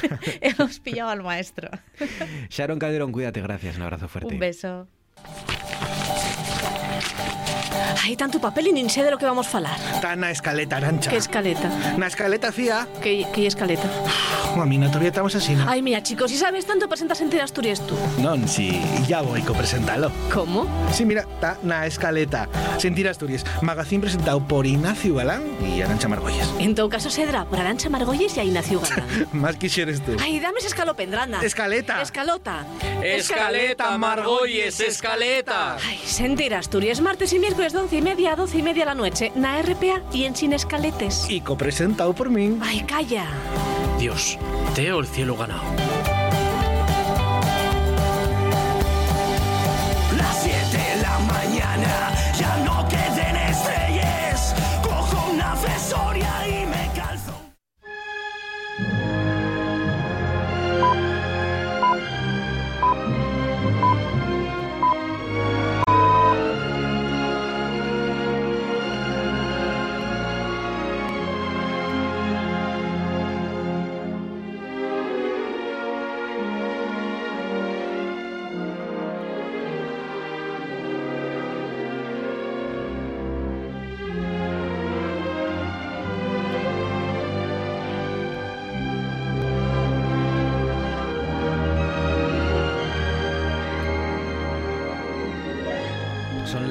10 en punto de la noche y antes de hablar de cine y de series, en el tú antes molabas, vamos a hablar con, con alguien del mundo del cine porque tenemos muchas preguntas que hacernos, ¿no? Muchas curiosidades, por ejemplo, cómo es rodar en plena pandemia, cómo está funcionando el cine que continúa, pese a todo, llegando a nuestras pantallas y cómo está funcionando el mundo del cine. Y lo vamos a hacer con el director de cine asturiano, JK Álvarez. JK, buenas noches. Hola, buenas noches. El verano pasado trabajando y preproduciendo ya la segunda parte de Camping Movie, El Tesoro del Pirata Cambaral, y con la intención de seguir rodando este, este verano, ¿no? Si no me equivoco. La intención es, eh, es rodar este verano, en junio, si todo va bien y las circunstancias lo permiten, eh, empezar a rodar en junio, sí. Mm. ¿Cómo es rodar eh, estos días? Porque eh, imaginamos que mm, hay que colocarse la mascarilla cuando uno sale del plano o no, o, haciendo PCRs, o cómo se rueda una película hoy en día. A ver, em, yo nunca he rodado, no, no me ha tocado rodar con el estado de alarma, eh, con todos estos, los toques de queda y los cierres perimetrales y todo esto. Sí que el verano pasado estuvimos rodando un documental que estrenamos en septiembre, pero bueno, eh, gran parte de, la grabación se produjo antes de, del confinamiento y después del confinamiento cuando no había estado de alarma. Entonces, eh, rodar mm, con estado de alarma un rodaje grande como una película todavía no he tenido la, la oportunidad de hacerlo, no tengo experiencia haciéndolo. Si, por ejemplo, eh, rodar eh, publicidad y, cosas de esas, y rodajes más pequeñitos en Madrid, por ejemplo, y efectivamente, pues con todas las medidas de seguridad, los protocolos de tomar fiebre, eh, mascarilla, pruebas, el gel de manos, todas estas cosas que, que, complicarán y encarecerán, supongo, muchísimo, ¿no? Las, cualquier producción. Ese es un retraso importante. Nosotros estamos mirando con lupa, nosotros empezamos a rodar en junio y estamos mirando eh, las noticias que salen con respecto al levantamiento no del estado de alarma, porque eh, con el estado de alarma vigente nos va a ser muy complicado date cuenta que rodamos en Asturias, pero prácticamente el 80% del equipo que viene eh, es de Madrid, los actores, eh, muchos técnicos, entonces, mm, y encima, eh, bueno, con la vigencia del estado de alarma, imagino que también habrá habría toque, toques de queda como hay ahora, entonces las escenas de noche que si permisos, que si, bueno, bastante, bastante lío. Claro. Y a pesar de todo, pues supongo que seguirá mereciendo la pena, ¿no? Y qué remedio, porque al final también la gente del cine tenéis que, que seguir viviendo de, de, de, de, vuestro oficio y de vuestra actividad. El secreto de la Cruz de la Victoria, esta es la, el título de la segunda parte, eh, que también, como dices, se va a rodar en, en Asturias, una película de aventuras, ¿no? Sí, sí, sí, es una película de aventuras, de, de una comedia de aventuras que, que se desarrolla en, en Asturias. Rodamos en un montón de localizaciones muy chulas de Asturias. La primera parte se desarrolló en gran medida en el camping de las gaviotas y en, en esta eh, segunda entrega lo que hacemos es dar un poco de, alas y, los personajes salen del camping. Habrá localizaciones muy chulas que eh, que, llamarán la atención localizaciones que nunca han aparecido en, en, cine, o sea, en las producciones que se han rodado en Asturias, lugares bastante exclusivos y de los que todavía no, no puedo hablar porque estamos tramitando permisos, pero bueno. Qué bueno. Eh, sí, la verdad que un trabajazo. Y bueno, a ver si de esta sale porque la, la película nos la tumbó el coronavirus en 2020, esto lo íbamos a rodar en 2020. Mm. Y efectivamente cuando salió todo esto, pues la tuvimos que cancelar y la pasamos para este año. Ya no queremos que nos vuelva a pasar, a ver si, si este año la terminamos y la sacamos el año que viene. Ojalá, ojalá y la, y la podamos ver y la podamos disfrutar. JK Álvarez, eh, un abrazo fuerte y, y, que tengas suerte y que vamos siguiendo la, la, las labores que hacéis y las películas como van avanzando. Un abrazo fuerte y gracias. Muchas gracias, un abrazo. Cosas que pasan en Noche tras Noche. Para mí, por ejemplo, es muy complicado cuando, cuando estoy dibujando la bala del norte y cuando estoy poniendo voz a través de los diálogos de, que pasan en un chigre, cuando hay unos mineros que hablan, cuando hay una canción que suena, y para mí es muy raro, por ejemplo, imaginarme tener que escribir en esos bocadillos de las, de las viñetas a los mineros diciendo, pues no sé, diantres o, o, o, maldita sea, ¿no? Porque los mineros en la cuenca no, no, dicen maldita sea ni dicen ni dicen esas cosas. Hablan con tienen ese lenguaje, ese asturiano de, bueno, claro. que es un poco ese ese amestado también de las cuencas, ¿no? Claro. Pero es verdad que el asturiano es la, el lenguaje natural en el que uno eh, esperaría escuchar a un minero o a una carbonera. 6 sobre las 10 de la noche, 6 minutos sobre las 10 de la noche. Empieza, arrancamos ahora sí nuestro tú antes molabas. La verdad es que tiene que ser muy complicado. Hablamos aquí con mucha facilidad de, las películas, muchas que llegan de un sitio de otro, fundamentalmente cine, cine extranjero, pero, pero tiene que ser complicadísimo sacar adelante cualquier cosa, ¿no? Una, una película, una serie de televisión, una, un disco, una obra de teatro, cualquier cosa es, eh, es muy complicado en estos días. Oye, nos mandan por aquí eh, un oyente, eh, al hilo de lo de Yahoo Respuestas, una noticia del Mundo Today que dice, el cierre de Yahoo Respuestas deja a una mujer que dio un beso a un chico sin saber si está embarazada o no. Dice, el cierre de la página condena a miles de mujeres a quedarse con la duda. Es que para crueldad hay pocos que ganen los, a los del Mundo Today. Pues gracias al oyente que nos ha mandado esto. Eh, Diego Asenjo, buenas noches. Buenas noches, Marcos. ¿Por qué mi pez duerme mucho? es una de las preguntas. Espero que sea una de las preguntas de Yahoo Respuestas y que no vengas aquí hoy. no, yo tengo, yo tengo perro y sé por qué duerme mucho. Eh, pero aquí había una persona que decía, ¿por qué mi pez duerme mucho? En Yahoo Respuestas. Y, y como siempre, aparte de la, de la pregunta, está la respuesta. Claro. Dice... Dice, mi pececito siempre está boca arriba y no quiere comer ni hacer nada. Está quieto todo el día y lleva dos semanas así. ¿Qué le pasa? Pregunta el usuario. Y le contesten, puede ser que esté enfermo o si no, que esté muerto. ¿No te has dado cuenta o puede ser que es vago? Hay gente que se toma muy en serio lo de dar la respuesta, ¿eh? Cualquier, le contesta otro, cualquier persona loca y sin sentido común te diría que se murió, pero yo creo que lo que le ocurre es que entró en fase espiritual y se desdobló. O sea, está en el viaje astral y hasta que decida volver a su cuerpo físico lo vas a ver así. Bueno, que es mucho más bonito, ¿no? Porque sí, al final sí. hay gente a la que piensas, ¿para qué la voy a, engañar? O sea, ¿para qué le voy a contar la verdad si es mucho más feliz? No, no pero aparte sí que existe la teoría de que existen los viajes astrales, así que igual tú estás con tu alma por ahí volando y claro. te encuentras un pececito. y es el pez de este señor. Claro.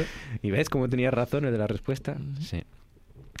Eh, puedo estar así hasta el final del programa. ¿eh? Ya lo sé. venga, te reto. Eh, sí, me masturbé con un rotulador. Ayuda.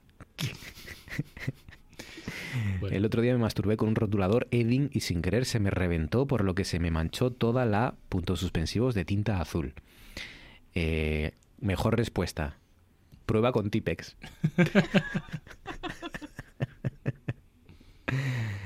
eh, eh, Mechu Blasco, buenas noches, que te he oído por ahí. Buenas noches, que me estaba riendo. Y de hecho estaba yo mirando también preguntas. Ahora mismo sí. ¿Es bueno beber gasolina? Es bueno beber gasolina. Sí, pues dice, porque dice, a mí, me han, a mí me han dicho que un vasito de gasolina de Super 98 es bueno al día para el corazón. Escucha, esto eh, porque, porque ninguna gasolinera o petrolera, porque no les hace falta, pero si un día se ponen flamencos, aquí están muchos medios privados fundamentalmente sacando estudios de tu chupito de gasolina al día es bueno para el corazón. Porque hemos visto esto del vino, de la cerveza, de, de todo. Bueno, la respuesta dice que es la de 95, ¿eh? mejor que la de 98. Sí, la de... La le dicen de 98 octanos, le informaron mal. La buena para el corazón es la de 95, le contesta alguien con muy mala leche. Pues sí, eh, qué lástima, ¿eh? Que cierre esto, con lo divertido que era. Carol Trancon, pues buenas noches. Buenas noches. ¿Cómo estás, Carol? ¿Qué tal? Bien, muy bien. Bien, me alegro mucho. aquí, riéndome mucho de las respuestas de Yahoo también. ¿Llegaba a Murcia Yahoo Respuestas también? Pues no lo sé, podría, bueno, ya no por cerrar, pero podríamos preguntárselo, podríamos puesto en el Podríamos preguntarlo y crear un bucle espacio-temporal, ¿no? Exacto, sí, sí. Seguramente algún murciano conteste. Hay gente que preguntaba por qué su pez dormía mucho. Hay otro que preguntaba si podía enseñarle a un perro a hablar. ¿Puedo enseñarle a un perro a hablar? Y contestaban, claro que es posible. El mío habla tres idiomas y está estudiando otros dos te sugiero que lo escribas en una buena academia. Oye, la de ¿podrían hacerme un resumen de la Segunda Guerra Mundial? Sí, sí, eso ya lo contamos. Sí, sí, sí. Ah, vale, ya habéis contado. No había llegado. Malditos nazis, ¿no? Sí, sí. Sí, sí, sí. La cocaína lleva gluten, por ejemplo. Se preguntan también. Cuidado, ¿eh? Sí. Lo más peligroso de la cocaína. Sí. Eh, sí, que tenga gluten, ¿no? Bueno. cuidado, seas celíaco. Eh, sí. Y te salga el tiro por la culata. Pero sí, es verdad, sí es verdad que una de las utilidades de que tenía Yahoo Respuestas, y esto es muy curioso, igual que cuando uno tararea, por ejemplo, a Shazam y a, estas aplicaciones que detectan cuál es la canción que uno está escuchando, a veces solo con el tarareo, y da, un poco de hasta de miedo, saben detectar qué, qué canción es, pues claro, antes de que aparecieran estas aplicaciones, mucha gente iba, acudía a Yahoo Respuestas para saber eh, cuál era la canción. Pero claro, decían, ¿cuál es la canción que es ti ti ti ti ti ti ti ti ti ti ti ti? Y las adivinaban, ¿eh? Y algunos las adivinaban, sí, sí. Eh, de hecho, esta era Hawaii 5.0. Es ti ti ti ti ti ti ti ti ti. No sé cómo es. Pues nada. Eh, bueno, ¿qué tal? Contadme cosas que hayáis visto, sugerido, proponer, que queréis que, que me hayáis visto, que me habéis visto esta semana, que queráis proponer, Diego. Pues yo he empezado a ver eh, una serie eh, en HBO que se estrenó hace poco, pero que ya había eh, sido emitida yo creo que en TNT hace unos meses, que es Rised by Wolves, que es una serie de ciencia ficción. ¿La de Scorsese? La de Scorsese no, la de... De Scorsese, de, madre mía, del otro, del de Alien, ¿cómo se llama? Eh, de Ridley Scott. Ridley Scott. sabía por dónde ibas, pero me había hecho tanta gracia que dejé que siguieras patinando un poco Ahora me la estoy imaginando rodada por Scorsese. Y sí, no, pues la de Ridley Scott, efectivamente, que fue el director de eh, Alien, yo creo que de la segunda, ¿no? O hmm. de la, no, de la segunda no fue James Cameron. De la primera y de la, segunda fue James Cameron. Sí. sí. Y Gladiator, por ejemplo. Y Gladiator y otras más de Alien que nadie recuerda, pero que, que, que están ahí.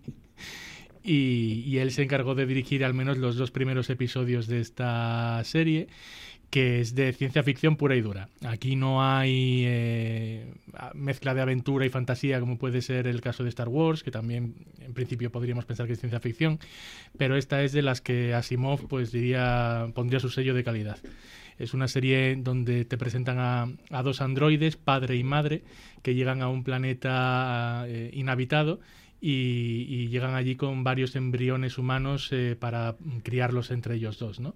Y, muestra pues eh, cómo ese planeta, las condiciones climatológicas son eh, muy difíciles para para la vida en él y, bueno, tiene un componente antropológico importante y también eh, religioso porque los androides son ateos y, quieren educar a esos niños en el ateísmo y, se va viendo cómo incluso en una educación de esta manera el, la, religión, la, se abre paso. Efectivamente, la espiritualidad se va dando paso porque hay la muerte de alguno de los niños, entonces empiezan a generarse dudas en ellos. interesante. De que hay más allá. Y luego ya llega la parte de em, explosiones, explosiones y superhéroes y, aparece Batman y... ese tipo de cosas, ¿no? Pero, pero antes de llegar a todo eso sí que tiene eh, ese pozo de... Ah, qué interesante. Eh, criado por lobos, ¿no? Criado por, lobo, eh, por lobos sería en, español, sí. ¿La habéis visto? Menchu, no, Carol. No, no, todavía no la tengo fichada, eso sí, y quiero me ha gustado el... sí. pues mira, ya nos apetece verlas a los, a los tres. Em, Menchu, ¿qué me has visto? ¿Qué me quieres sugerir o proponer? Pues he visto Nomadland. Nomadland. Bueno, ha llegado el momento, por tanto, ha llegado el momento de hablar de Nomadland. puedes cantar bingo, Menchu. Se abre, se abre la veda. Se abre la veda porque, porque ya la hemos visto aquí, los cuatro, los cuatro, sí, sí. Los cuatro la hemos visto. Pues adelante. Y además es que la semana que viene son los Oscars. Sí. Ya son los Oscars. Bueno, mira. El sábado, este sábado no el que viene. El domingo. ¿El domingo? O sea, este domingo no, el domingo que viene. El 25 creo que es. O sea, este fin de semana no, la semana que viene. Ah. Claro, la semana que viene, ¿no? Sí, sí, sí, la semana que viene. Bueno, eh, el cambio, el cambio de semana. el, tiempo, el tiempo hace lo que le da la gana, no sé. Este, este, este, fin de semana el derby. Ya está. Y el siguiente los Oscars. Y el siguiente los Oscars. Eso es. La siguiente semana. La madrugada del domingo al lunes. Ah, claro, es que está ahí borderline, está ahí en el límite. De, Bueno, pero nos hemos aclarado, yo creo. Y el caso es que la semana que viene tenemos que hacer la porra ya, que es de lo que se trata. Eso es. El miércoles que viene. Bueno, ¿te ha gustado Nomadland, Menchu? Sí, sí me ha gustado. Me ha dejado, bueno, aparte ya técnicamente que la fotografía y todo cómo está rodado es precioso, o sea, me parece que el trabajo es maravilloso. Luego a nivel de todos los temas que trata, ya no solo la soledad, y luego la visión, ¿no? Que da alternativa que en el mundo en el que estamos, además eso lo denuncia mucho, ¿no? Toda la parte capitalista y demás, eso lo denuncia de una manera maravillosa, ¿no? De, que hay vidas alternativas más allá y luego, claro, está pues la parte emocional eh, de los protagonistas, de qué lleva a una persona de repente a decir, bueno, pues mm, me hago a la carretera. Hay gente que habrá que diga, pues bueno, me voy a la carretera porque me da la gana, pero muchos de ellos siempre hay un motivo por detrás. Se parece mucho, a mí me recordó un poco con distancia, ¿no? a cuando alguien pues acaba en la calle eh, porque o sea, no quiere estar en su hogar, porque tenga una agorafobia, porque tenga alguna historia, eh, alguna cosa emocional y acabas en la calle, pero es distinto, ¿no? Porque en realidad tienes un hogar. Esa es la, ese es el kit de la cuestión. O por lo menos haces que sea tu hogar. A mí me, a mí me gusta mucho. Yo tengo, todavía tengo, tengo una teoría, pero, pero estoy dispuesto a cambiarla. Em, yo creo que eh, la película no es nada, mm, em, no es nada mm, condescendiente con las, eh, los protagonistas y con la pobreza y la situación de los protagonistas, porque he leído y he escuchado teorías que dicen que, eh, bueno, la película refleja que la opción de vivir en una furgoneta, de vivir como un nómada, es voluntaria en muchos de los personajes. Y yo creo que no.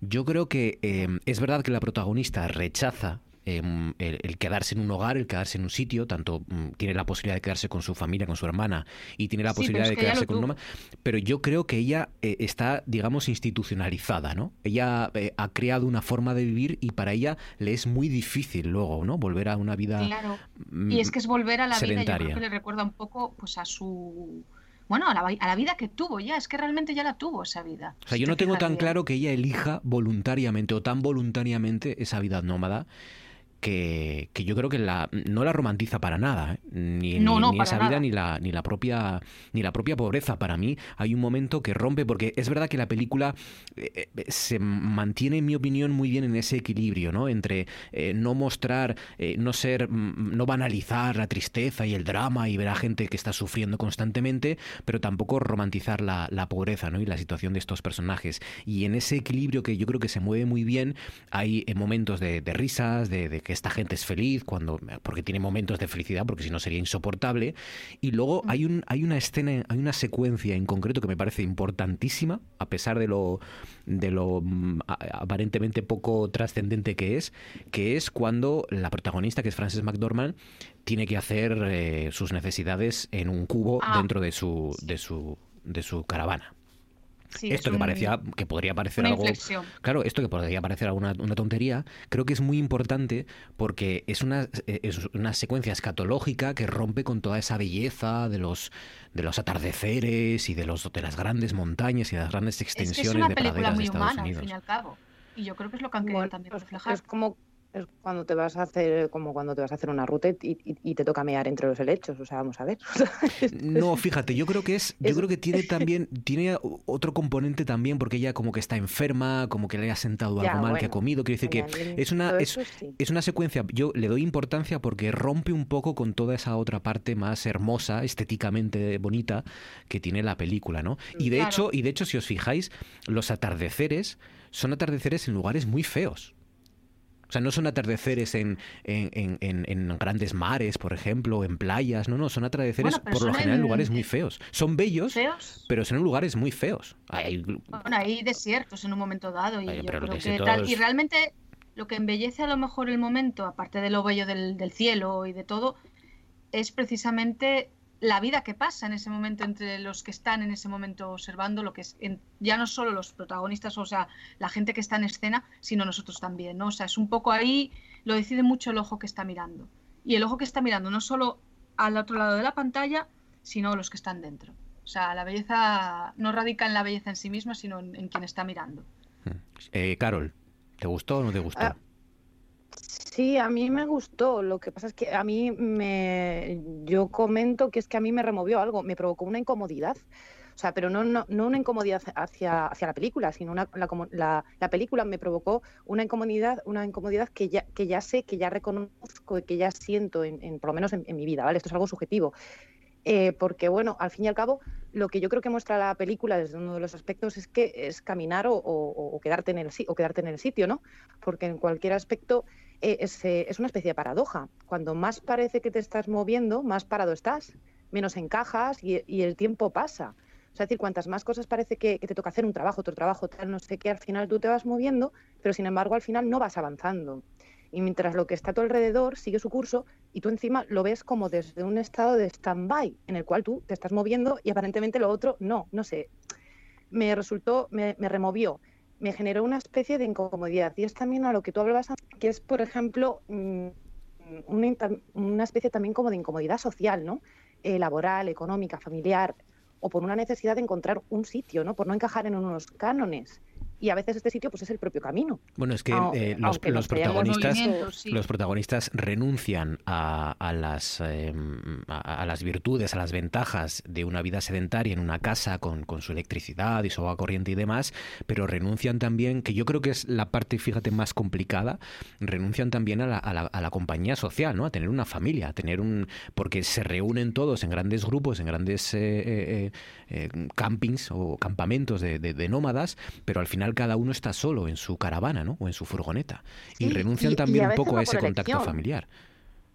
Y, y a veces no por elección, o sea, eh, que luego, o sea, al- a lo mejor el arranque, que, que no les queda más remedio que a lo mejor llegar a esa, a esa solución, no es por una propia elección, es, es por, pues por una presión, ¿no? Porque se, porque se ha ejercido una, pre- una presión sobre esas personas que les ha hecho llegar a esa situación. Y después, cuando llegan a esa situación, a lo mejor ciertas oportunidades que tienen, pues ya les cuesta mucho eh, encajar, ¿sabes? Te digo, le- les, eh, ya ahí, ahí sí que hacen una elección, pero es una elección eh, como que, no sé, es, es algo, por eso esa es la incomodidad que a mí me... que han mí comparado mucho con- Estar viendo la película Sí. eh, estar viendo la película y estar diciendo, madre mía, es que es que es verdad, o sea, lo que estás diciendo es que al final, no sé, es, es, es una sensación. La están comparando mucho con las uvas de la ira. Eh, sí es cierto que tiene sus paralelismos. Eh, hombre, uno, uno es una obra maestra de la literatura, eh, de un premio Nobel, y la otra es un reportaje muy interesante, eh, pero no deja de ser un reportaje periodístico de Jessica Bueno, es Bruder. una novela, me parece, ¿no? Bueno, O sea, es, está, es- está novelizado, ¿no? es un reportaje, está literalizado, hay mucha literatura, pero no deja de ser un reportaje, porque de hecho los personajes que aparecen en, en el- en la obra de Jessica Bruder, mm, salvo dos, que son los actores, que son David Stranger y, y la propia Frances McDormand, son todos los protagonistas de los propios nómadas. Son, son todos bueno, actores... Hall, ¿no? El que lleva un poco el movimiento. ¿cómo Todos, todos. se llama? Bob- Salvo, Sí, ¿no? salvo esos dos, el resto son los propios eh, protagonistas del libro. Todos son personajes reales. Que aparecen en el libro. y Sí, que- eso y le que- da también influencia de neorrealismo. eh, eso le da, claro, esa, esa pátina de la que hablabas tú, Diego, eh, de, de- de documental, De casi, ¿no? documental, sí. Era lo que os comenté el día que la vimos y que a mí me había generado esa sensación de haber visto un documental. Mm, Es que a mí el argumento no me ha tocado. Es decir, no es algo que me llegue, no me siento identificado con él, me resbala bastante lo que es el argumento. Como eh, cine mm, social no me parece tampoco gran cosa. Eh, lo que me ha gustado mucho es ese aire de documental porque efectivamente te deja ver cuál es el modo de vida de estas personas y en ese sentido, pues oye, pues algo más que conoces y me ha gustado mucho, mucho las interpretaciones, incluso Bueno. las de aquellos que no son actores Sí. en realidad. Hay Sí, en concreto un personaje que es un, una mujer mayor enferma que tiene una escena, un monólogo hablando de las estrellas, eh, de, de- de un momento en el que ella recuerda que estaba navegando por un río y, y ese momento, mm, a mí me gustaría ver la película en versión original para ver si es tan buena la interpretación como lo parece al menos en, en Yo he, visto, ¿no? yo he visto la secuencia de Bob en, en versión original y es magnífica. Claro. Ese, ese pequeño monólogo que, es- que Sí. es un diálogo con la propia Frances McDormand, sí, pero esa secuencia es magnífica también. Y de hecho eso yo, en mi opinión, creo que resalta, Carol, tú lo sabrás mejor, resalta todavía más la naturalidad con la que son capaces de transmitir la humanidad, con la, la normalidad que son capaces de transmitir los dos actores profesionales que hay, que son David Strathairn y Frances McDormand, ¿no? Porque cuando te rodeas de personas que se están interpretando a sí mismas, Claro, que lo que cuentan lo han vivido, entonces no- no, Exacto. tienen que fingir es ningún todavía más difícil, ¿no? Ujú. Eh, eh, pasar Claro desapercibido sí. y están completamente integrados en la en todo ese El, entorno. el- el actor se alimenta de la realidad, así que sí, claro. Evidentemente, si encima el elenco que tiene alrededor es todo verdad, Claro. o sea, no es una interpretación, pues claro, o sea, es, es, eh, lo que se genera ahí tiene que ser bestial. O sea, y, y de hecho, luego, si encima la película también busca eh, eh, evocar las imágenes más que la propia palabra. Eh, y, bueno, pues, pues se genera ahí todo, todo eso, pues eh, va muchísimo a favor, claro, por supuesto. Pues a mí, como digo, me gustó la- esa parte documental, me gustó mucho el montaje de la propia película, porque es un montaje, yo creo, dinámico, en movimiento, que te hace también sentir que el propio montaje es nómada, que, que está siempre Sí. cambiando eh, de escena, ¿no? Y, y tiene también alguna secuencia, algún traveling de ella caminando entre, los, eh, entre las caravanas, eh, vas viendo cómo va saliendo del núcleo de todas ellas y se acerca a la carretera, se va acercando cada vez más a, a lo que es el- la arena, la tierra. Eh, me parece muy bien rodada, la verdad. Consigue que Ludovico Einaudi no sea, no sea cursi, que esto a mí me parece un, un- un mérito brutal, porque mira que hemos Porque abusado de... acompaña muy bien a los, a los paisajes, Sí. esa música. Sí, pero es que hemos, hemos, hemos abusado de Ludovico. Ludovico ha Mucho. llegado a ser el, el David Clare Marneste, el que sonaba en los ascensores de, de los años de los Madre. 2000. Pero, pero lo, lo logra integrar muy bien y está muy bien. Las Sí, sí, secuencias a- en las que suena Ludovico en Audi están muy, muy A bonitas. mí la música me parecía excepcional y yo no sabía que era de esta persona, así que busqué enseguida si había nominación a banda sonora original. Pero no es original, claro. Y no es original, Sí, claro. Y- Son piezas de él. Pero encaja perfectamente Muy en la bien. película. Mm. Muy bien, muy bien. Bueno, pues sí, en general nos ha gustado. Hombre, yo sí que eché de menos un poco más de reivindicación. Mm, Claro, es que tampoco sé si la quería mostrar. No, yo creo que no. Yo creo que no, Yo creo que efectivamente. Yo creo que quería eh, que viéramos cuál es Sí. esa vida y ya está. Cre- que quería ser un poco más sutil. Sí, o sea, sí, si esta película te la coge, eh, ¿cómo se llama? El de El viento que agita la cebada. Eh, el inglés este, que, que le dan la palma de oro cada dos por tres. Eh, bueno, si te la coge un director no reivindicativo y con conciencias de clase, pues, pues te hace algo mucho más, a lo mejor, a lo mejor mucho menos elegante, mucho menos sutil, Claro. pero más potente. Las uvas de la ira en ese aspecto es muchísimo más reivindicativo, ¿no? Pero aquí es verdad que yo creo que es voluntario, que es no que no busca, ¿no? Ser tan tan obvio en este aspecto. No, no, no. Y, además eh, eh, es gracioso para los asturianos el que el personaje trabaje en Amazon. Es como mu- muchos como se verán dentro Bueno, de sí, es que es muy interesante años, en ese aspecto, Sí, ¿no? sí, sí, sí. Es muy interesante y de hecho, ya aquí viene la segunda duda que yo tengo con respecto a la Y película. que no lo critica para nada. A mí me eso me hace dudar. Eh, porque sale muy bien parada Amazon, ¿no? Lo comentamos cuando Mm. salimos del cine. Y esto no sé si hay, no sé si hay algo de mm, por detrás, algo económico, de que haya producido parte de la película Amazon o algo así, o bueno, que haya cedido porque me- nos meten en las tripas de Amazon, ¿no? Eh, Bueno, nos- si descubrimos que un- en unos meses un poco está en Prime, por ejemplo, que se puede alquilar siendo la primera, pues a lo mejor Hombre, ya, ya- ir sacando. Ya partiendo del hecho de que le han cedido una, una fábrica para y Es un- que- y un- y uno de estos eh, centros, ¿no? De, también los blogs. Claro, el hecho de que le dejen grabar y que haya podido entrar en un centro de estos de distribución y ver cómo preparan a los trabajadores y tal, eso ya dice que las relaciones han, ido bien, ¿no? Con lo cual muy crítica con la con Amazon no es. Aún así, en realidad, lo único que dice la protagonista es que pagan bien. Luego no dice nada más Es que verdad. eso. Y, punto. y- y Sí, cuan- eso y es cuando ves eh, el trabajo dentro de la fábrica, mm, para mí eh, se muestra muy deshumanizado. Sí. Y cada uno Sí, como pero yo- solitario dentro del... Pero yo creo que en Estados Unidos el hecho de que una empresa dé trabajo durante dos meses al año eh, y que incluso, fíjate cómo es la empresa, eh, que, que ma- maravilla, que les cede eh, para que vivan en sus roulots y en sus caravanas, les cede de forma gratuita el aparcamiento. Esto yo creo que es algo positivo. Aquí, bueno, aquí todavía algún, algún neoliberal lo vería con buenos ojos, ¿no? Mira, fíjate, te está creando empleo. Dos meses al año. Eh, las condiciones son miserables. Son muy miserables, ¿no? Aunque tengan buenos sueldos, claro, son fomenta eso, el que haya ejércitos de nómadas, que igual estamos por verlo aquí dentro de unos años, ¿eh? Pero bueno, así es el, también se el- viene- la economía y el mercado laboral en Estados Unidos y el hecho de que tengan tan poco paro es porque en realidad Claro. van sobreviviendo de trabajo en trabajo de, de esta manera, ¿no? Claro, claro. Ken Loach, que no me salía. Ken Loach. Esta película te la coge Ken Loach y claro, esto... Pero bueno, sí, ahí es una, a mí me parece una muy buena película. En un año que a lo mejor no es de los mejores, ¿no? Que no va a pasar a la, la historia del cine, pero con tantas dificultades es, está muy bien. Y la novela también está, está bien, ¿eh? Yo la, la Se recomiendo. acaba de llevar, por cierto, cuatro premios en los BAFTA, que se publicó hoy. En los BAFTA, Sí, ¿no? eh, sí. Sí. Mejor actriz, seguro. Mejor actriz, eh, mejor película, mejor montaje y mejor directora. Pues es la y, y favorita. va a estar en Disney Plus dentro de poco. En Ah, sí, ya. subida, sí, sí. Para alquilar. Este mes. ¿Para alquilar o gratis si tienes Disney Plus? Tendrás que pagar. Eh, yo creo taquilla. que es eh, gratis si tienes ya Disney Plus, porque ya se ha estrenado en cines. Ah, pues mira, podremos verla en versión original. Pues sí, es la película del año y, y bueno, pues es, es muy interesante. Les guste o no, es, es interesante y, y arroja bastantes cuestiones, bastantes preguntas.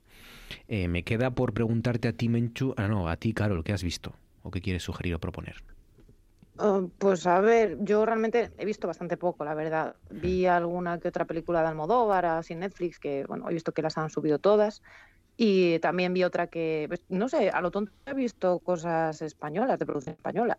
También he visto otra que se llama Cuando quiera lo dejo, que es así, una comedieta española.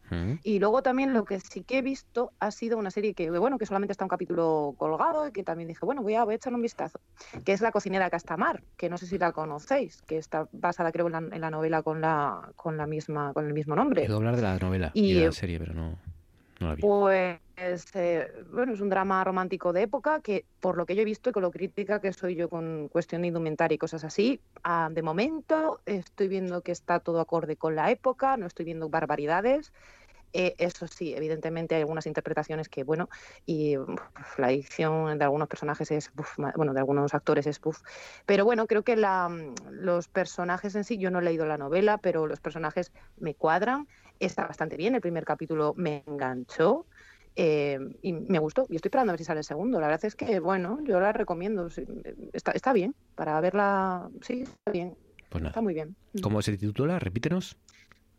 Eh, la cocinera de Castamar. La cocinera de Castamar.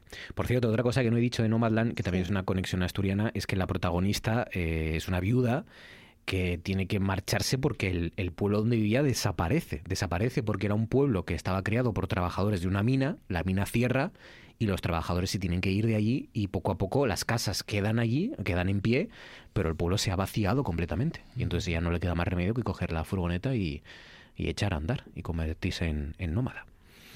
O sea que es algo que en ese aspecto también nos toca de cerca. Bueno, 32 minutos sobre las 10. Lo que ahora nos toca de cerca es el Molabas especial segundas partes. Four, three, two, one, zero.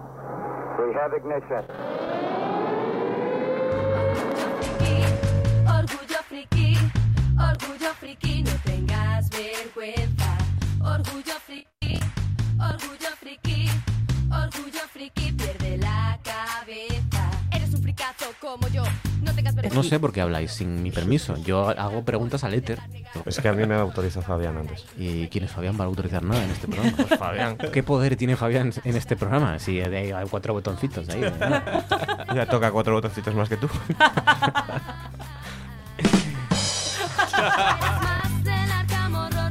Por cierto, Carol Trancón, ¿se te ha olvidado contar otra cosa que, que vimos en Semana Santa? ¿Qué pasa? Eh, ¿Qué vimos? haga- claro, no te acuerdas, ¿eh? Lo que vimos en Semana Santa, tú y yo. Eh, Vimos procesiones. No.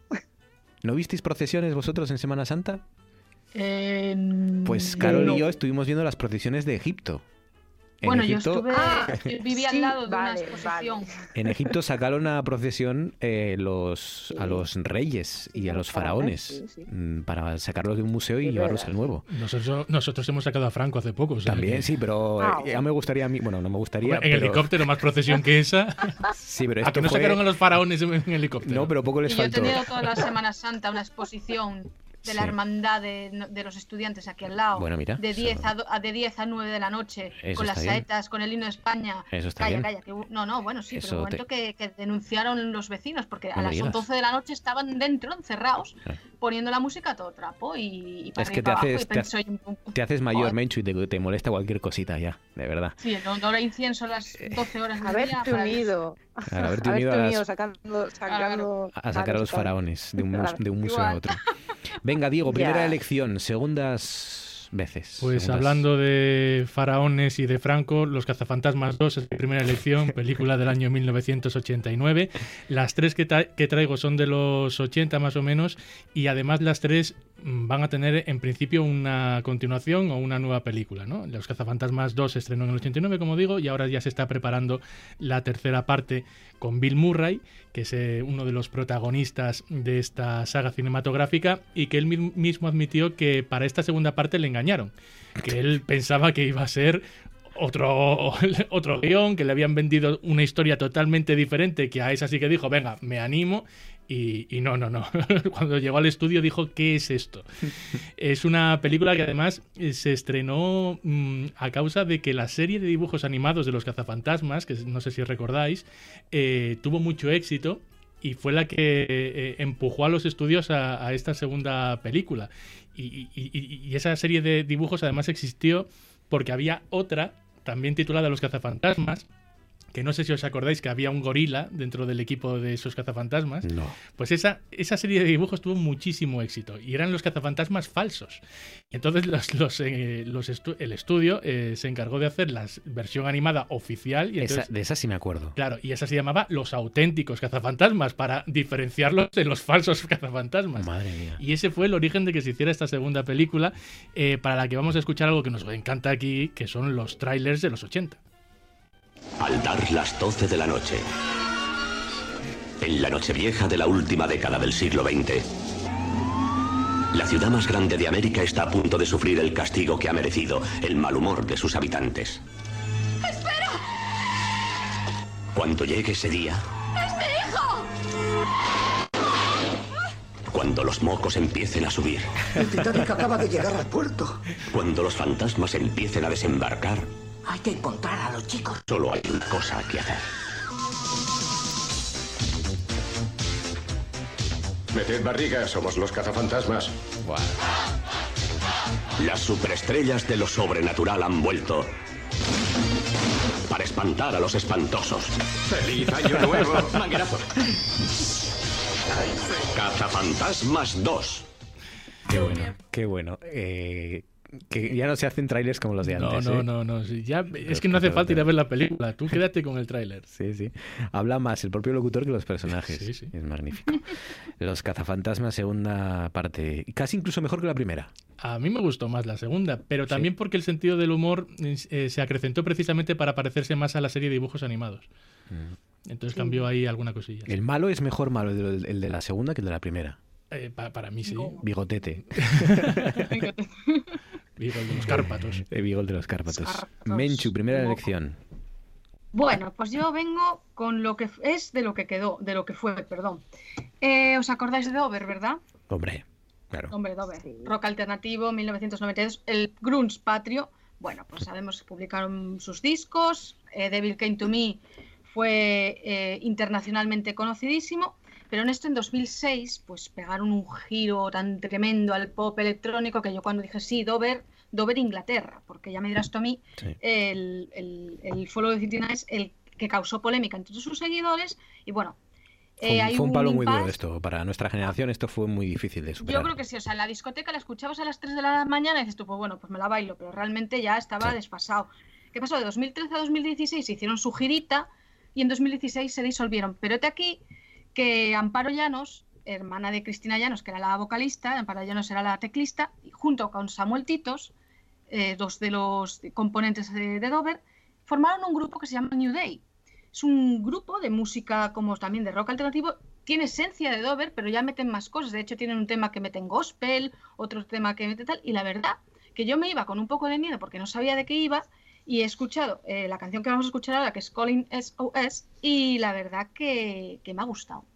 Es decir, que bueno, que había que darle una oportunidad y me queda pues dicho, bueno, pues nada, está bastante bien. Tiene mejores temas, pero este está bastante bien. New Day.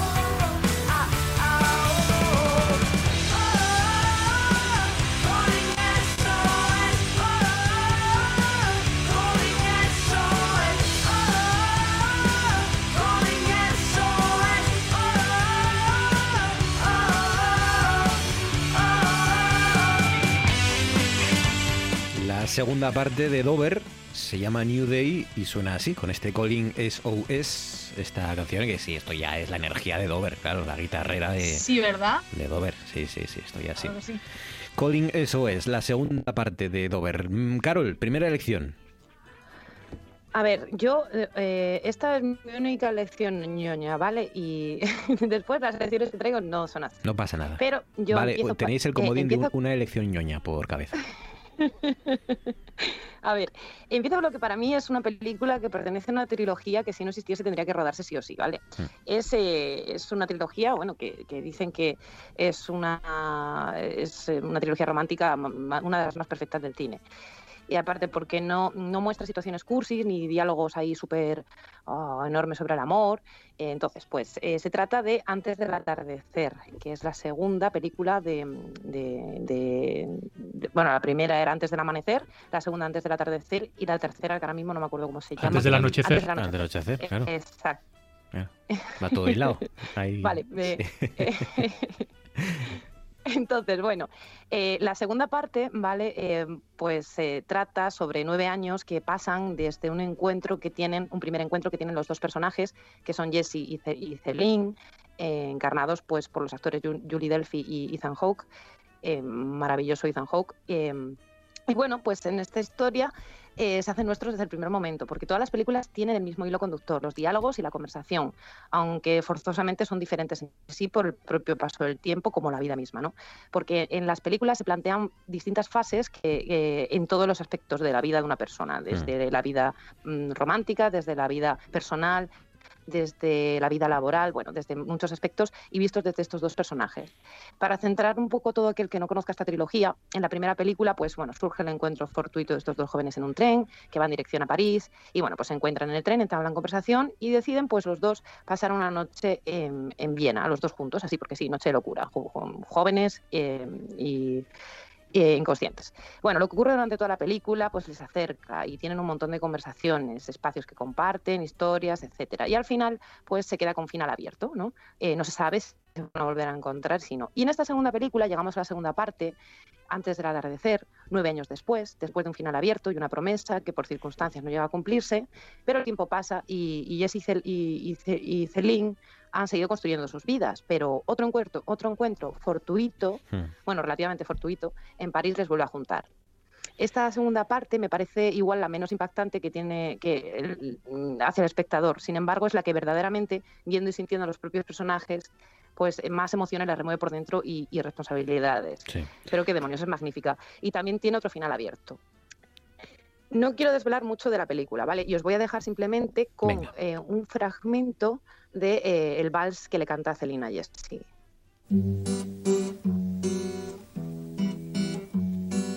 Let me sing you a waltz out of nowhere, out of my thoughts. Let me sing you a waltz about this one night stand.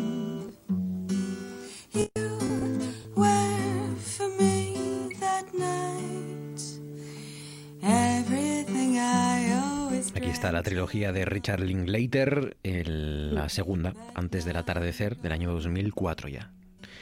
Eh, la obsesión del por el tiempo de este hombre, ¿no? De, el cineasta del tiempo le llaman. Porque ya recuerden que otro de sus proyectos, aparte de estas tres películas, es Boyhood, que se rodó también durante Que es maravillosa. 12 años, Sí, sí, 15 sí, años, sí. ¿no? Así.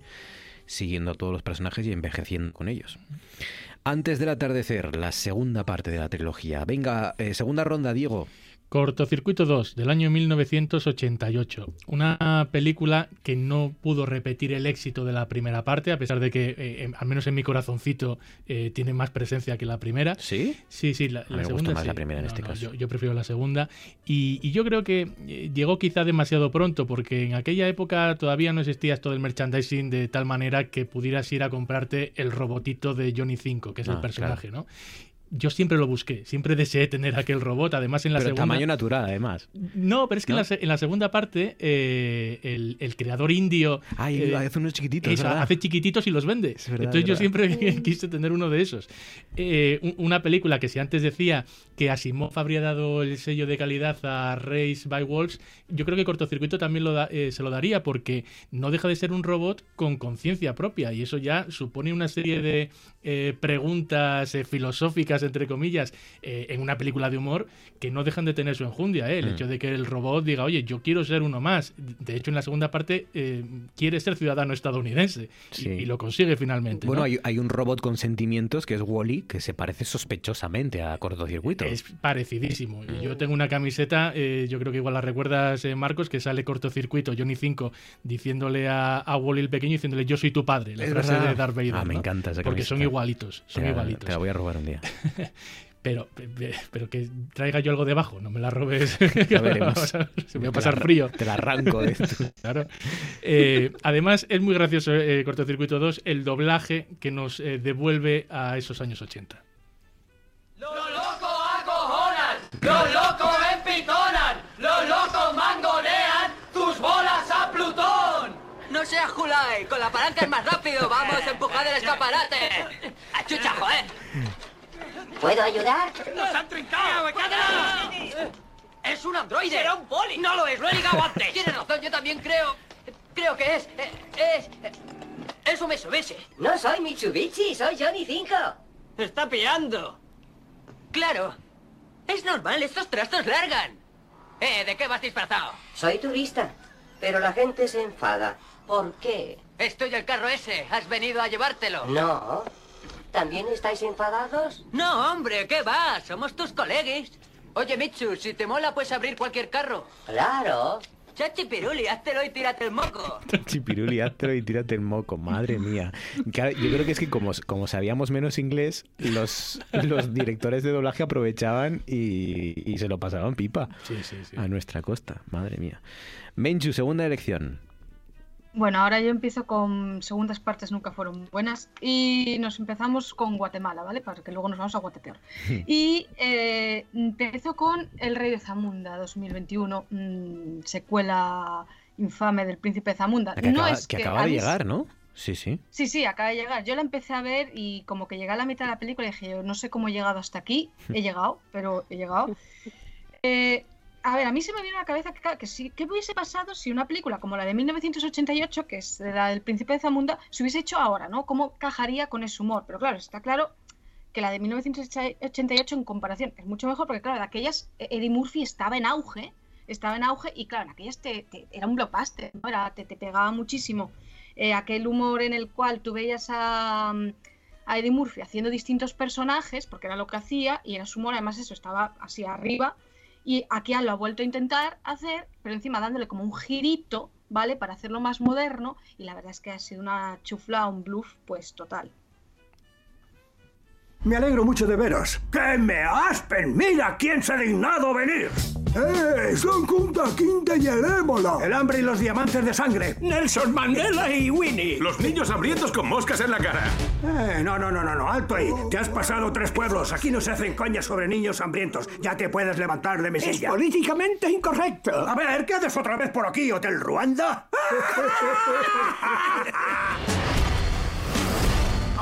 A Will Smith que le gusta hacer de muchos personajes, ¿no? Siempre en sus Will películas. Smith.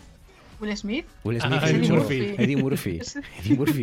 Es como has, Diego, ha sentido tan Sí, sí, porque que Will Smith, Eh, a Will Smith le gusta ser el mismo personaje en todas sus A, películas. a Eddie Murphy que hace de muchos, se, se mete en un montón de personajes, ¿no? Mm. Con maquillaje y Es estas muy cosas. típico de él. Yo creo que es uno de sus Sí. emblemas, ¿no? El Sí, hacer sí. los distintos personajes en las películas. El Rey de Zamunda, la segunda parte que ha llegado en este año 2021. Carol, venga, segunda elección. Bueno, yo he venido aquí a hablar de Batman, Claro que sí. ¿vale? O sea, esto es lo que yo vengo aquí a hablar de Batman. Y como he venido aquí a hablar de Batman, vamos a hablar de Batman. Yo traigo Batman el Caballero Oscuro, que es la mejor película de la trilogía de Nolan, por lo menos para mí, Sí. y para mucha gente y para la crítica también. Y aquí al que me diga lo contrario, No, no, por una vez pues aciertas. sale por Sí. la ventana. Es más, la pregunta es, ¿podríamos estar, quitando el Joker, que yo creo que juega en otra, en otra liga, ¿podríamos estar entre la mejor película de superhéroes?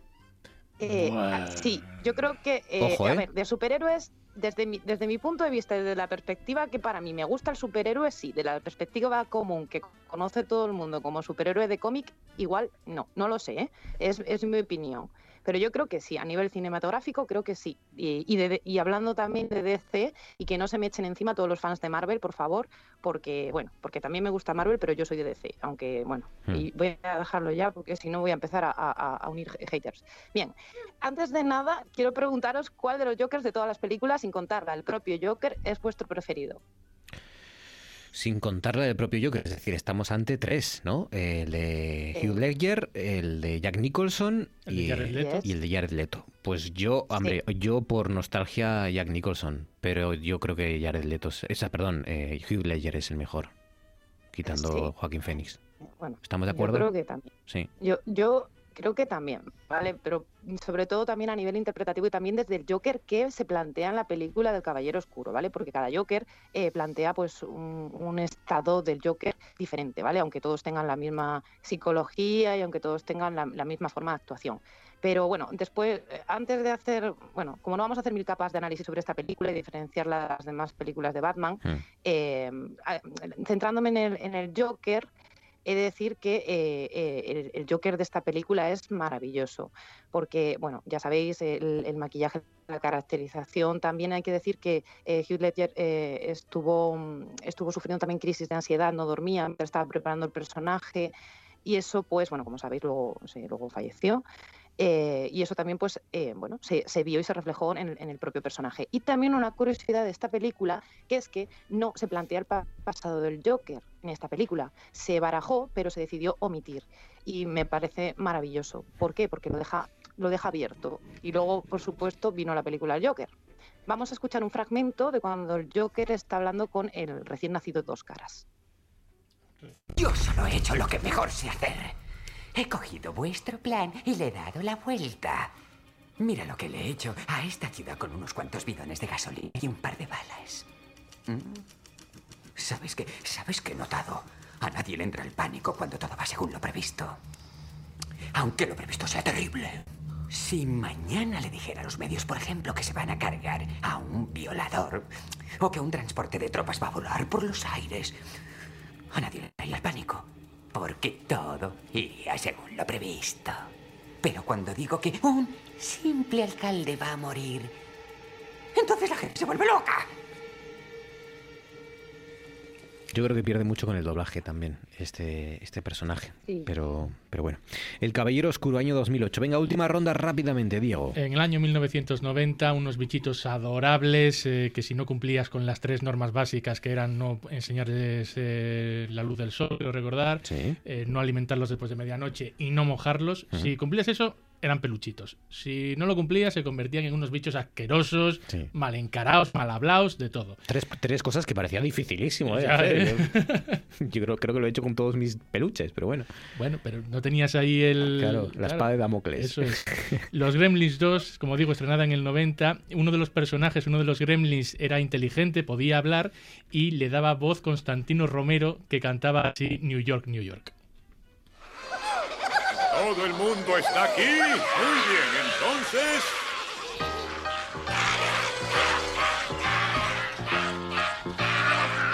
Que corra la voz. Esta es la latina. Me marcho de ¿Es aquí. la versión latina? Claro, yo decía, Constantino, ¿qué te No, ha no, pasado? no. New York, New York. Me gusta, ¿eh? Sí, señor. Oye. Mis botas al fin. Que sean para ti. Y poder caminar por ti. New York, New York. Ahí está. Eh, Bueno. Este era un gremlin que tenía vozarrón. Era un, eh, sí, era el, el inteligente. En la versión castellana es Constantino Romero, doy fe. Hubo ahí un, un pequeño fallo con el envío del audio. Menchu, ¿con qué cierras? Venga. Pues cierro, bueno, no, ahora me- para mi gusto me voy a Guatepeor. Pasa que cuando un grupo pues quiere resurgir y ponemos a un cantante eh, que hay que tener, o sea, yo sinceramente es atrevido, no sé qué intención habría. Es Queen con Paul Rogers de gira en 2005 cantando Another One Bites the Dust y la verdad pues escucharlo vosotros y ya me decís.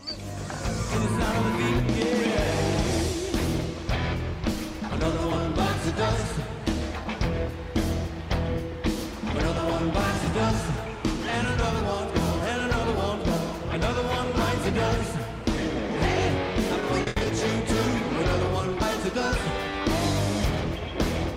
Mira que se ha intentado sustituir a Freddie Mercury. Mira que lo han intentado con todo tipo de cantantes, de opciones, de musicales y no, no, no. Y, y- y se Pero da- no, y uno se da cuenta de lo mucho que pierden muchas canciones de Queen, ¿eh? Con, sin Freddie Mercury. Hombre, Es verdad. Queen con Paul George Rogers, la segunda parte en este caso que no fue buena. Carol, rápidamente, ¿con qué cierras?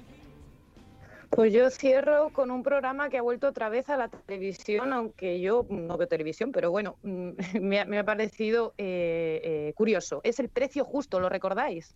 A Sí, jugar. claro, justo. no me- con Matías. Matías Prats, no, con Joaquín. Joaquín Prats. Sí. Yo, yo recuerdo el de Carlos, el de Carlos Lozano. Yo no sé en qué, yo no sé cuál antiguo sois, pero yo, Joaquín Joaquín Prat. Era el, Yo- el bueno, el primero, también, ¿no? sí, Joaquín Prats sí, A era el primero. Y hacía así con la mano. Pues yo, el precio justo que vi, fue el único fue el de Carlos, Lo- el de Carlos Lozano, el que recuerdo, ¿vale? Aunque ahora lo va a presentar eh, Carlos, bueno, se llama Carlos, ¿no? Sí, Carlos Overa, y me parece que va a salir en Telecinco. Y no sé cómo será el resurgir, pero bueno, os vamos a escuchar un audio de, la- de las antiguas pesetas del precio justo. Vamos ya con el último de los concursantes, el último que puede acceder seguramente al escaparate final. ¡Es última, Pilar Chamorro!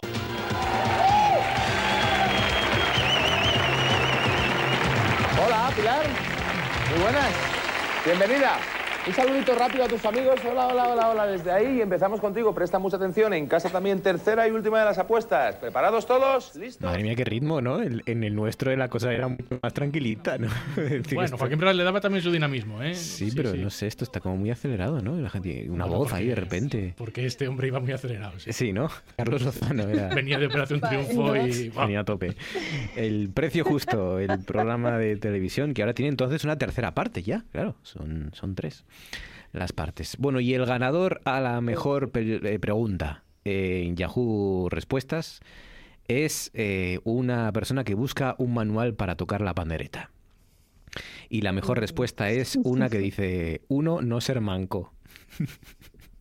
Tres, tener cinco dedos en cada mano, eh, sujeta la, pandereta con la mano opuesta a la que acostumbras a usar y a deslumbrar, le dice alguien aquí.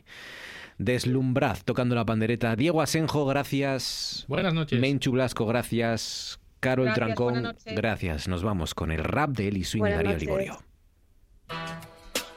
Indico Music. ZL Audio. Eli Swing. Liborio. Dice.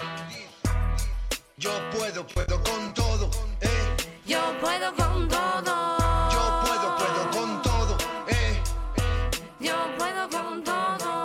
Con todo, aunque esté entre las cuerdas. Aun si se cierran puertas, no harán que me detenga. Aun si las cosas fallan y no me salen de perlas, la suerte da mil vueltas, puede que hoy te muerda. La vida es perra, va apretándote las tuercas, te va poniendo trampas hasta que te cerca. Yo soy más astuta, tal vez demasiado terca. Sigo picando la piedra hasta encontrar buena merca. Hasta que pierda o fallen mis piernas, seguiré en la senda, en esta lucha eterna. Capeo el temporal, si viene la tormenta, la música me brinda guía, es mi linterna. Atenta, lista para lo que venga, para arrancarme las vendas y dar lo mejor de mí. Para la contienda de críticas y ofensas, sí, sigo en pie, estoy bien ready. Yo puedo con todo. Yo puedo, puedo con todo. eh. Yo puedo, puedo con Yo todo. puedo con eh. todo. Yo puedo, puedo con todo. Yo puedo con todo. Yo puedo He con llegado todo. aquí superando palos, no de free ni recibiendo regalos. Di color al gris, la brisa de un calo y pude hacerlo así por mí. Vi lo malo, lo vi claro cuando comí, me supo raro. Me salió caro, pero hoy sí que tengo amparo. Pasé el paro, luché por sí y entró en el aro. Tuve el reparo, más fui dócil, pero hoy disparo. Claro que puedo con lo que me venga y sé que a las malas no caeré en ese tembleque. Cada golpe que viví lo pasé y lo versé. Te puedes esperar que del dolor saque cohetes. Las cadenas y grilletes que cargué las maleé, las convertí en herretes. De las galletas cociné panqueques de muerte. Saco dulces de la mala suerte. Yo puedo con todo. Yo puedo, puedo con todo. eh. Yo puedo, puedo con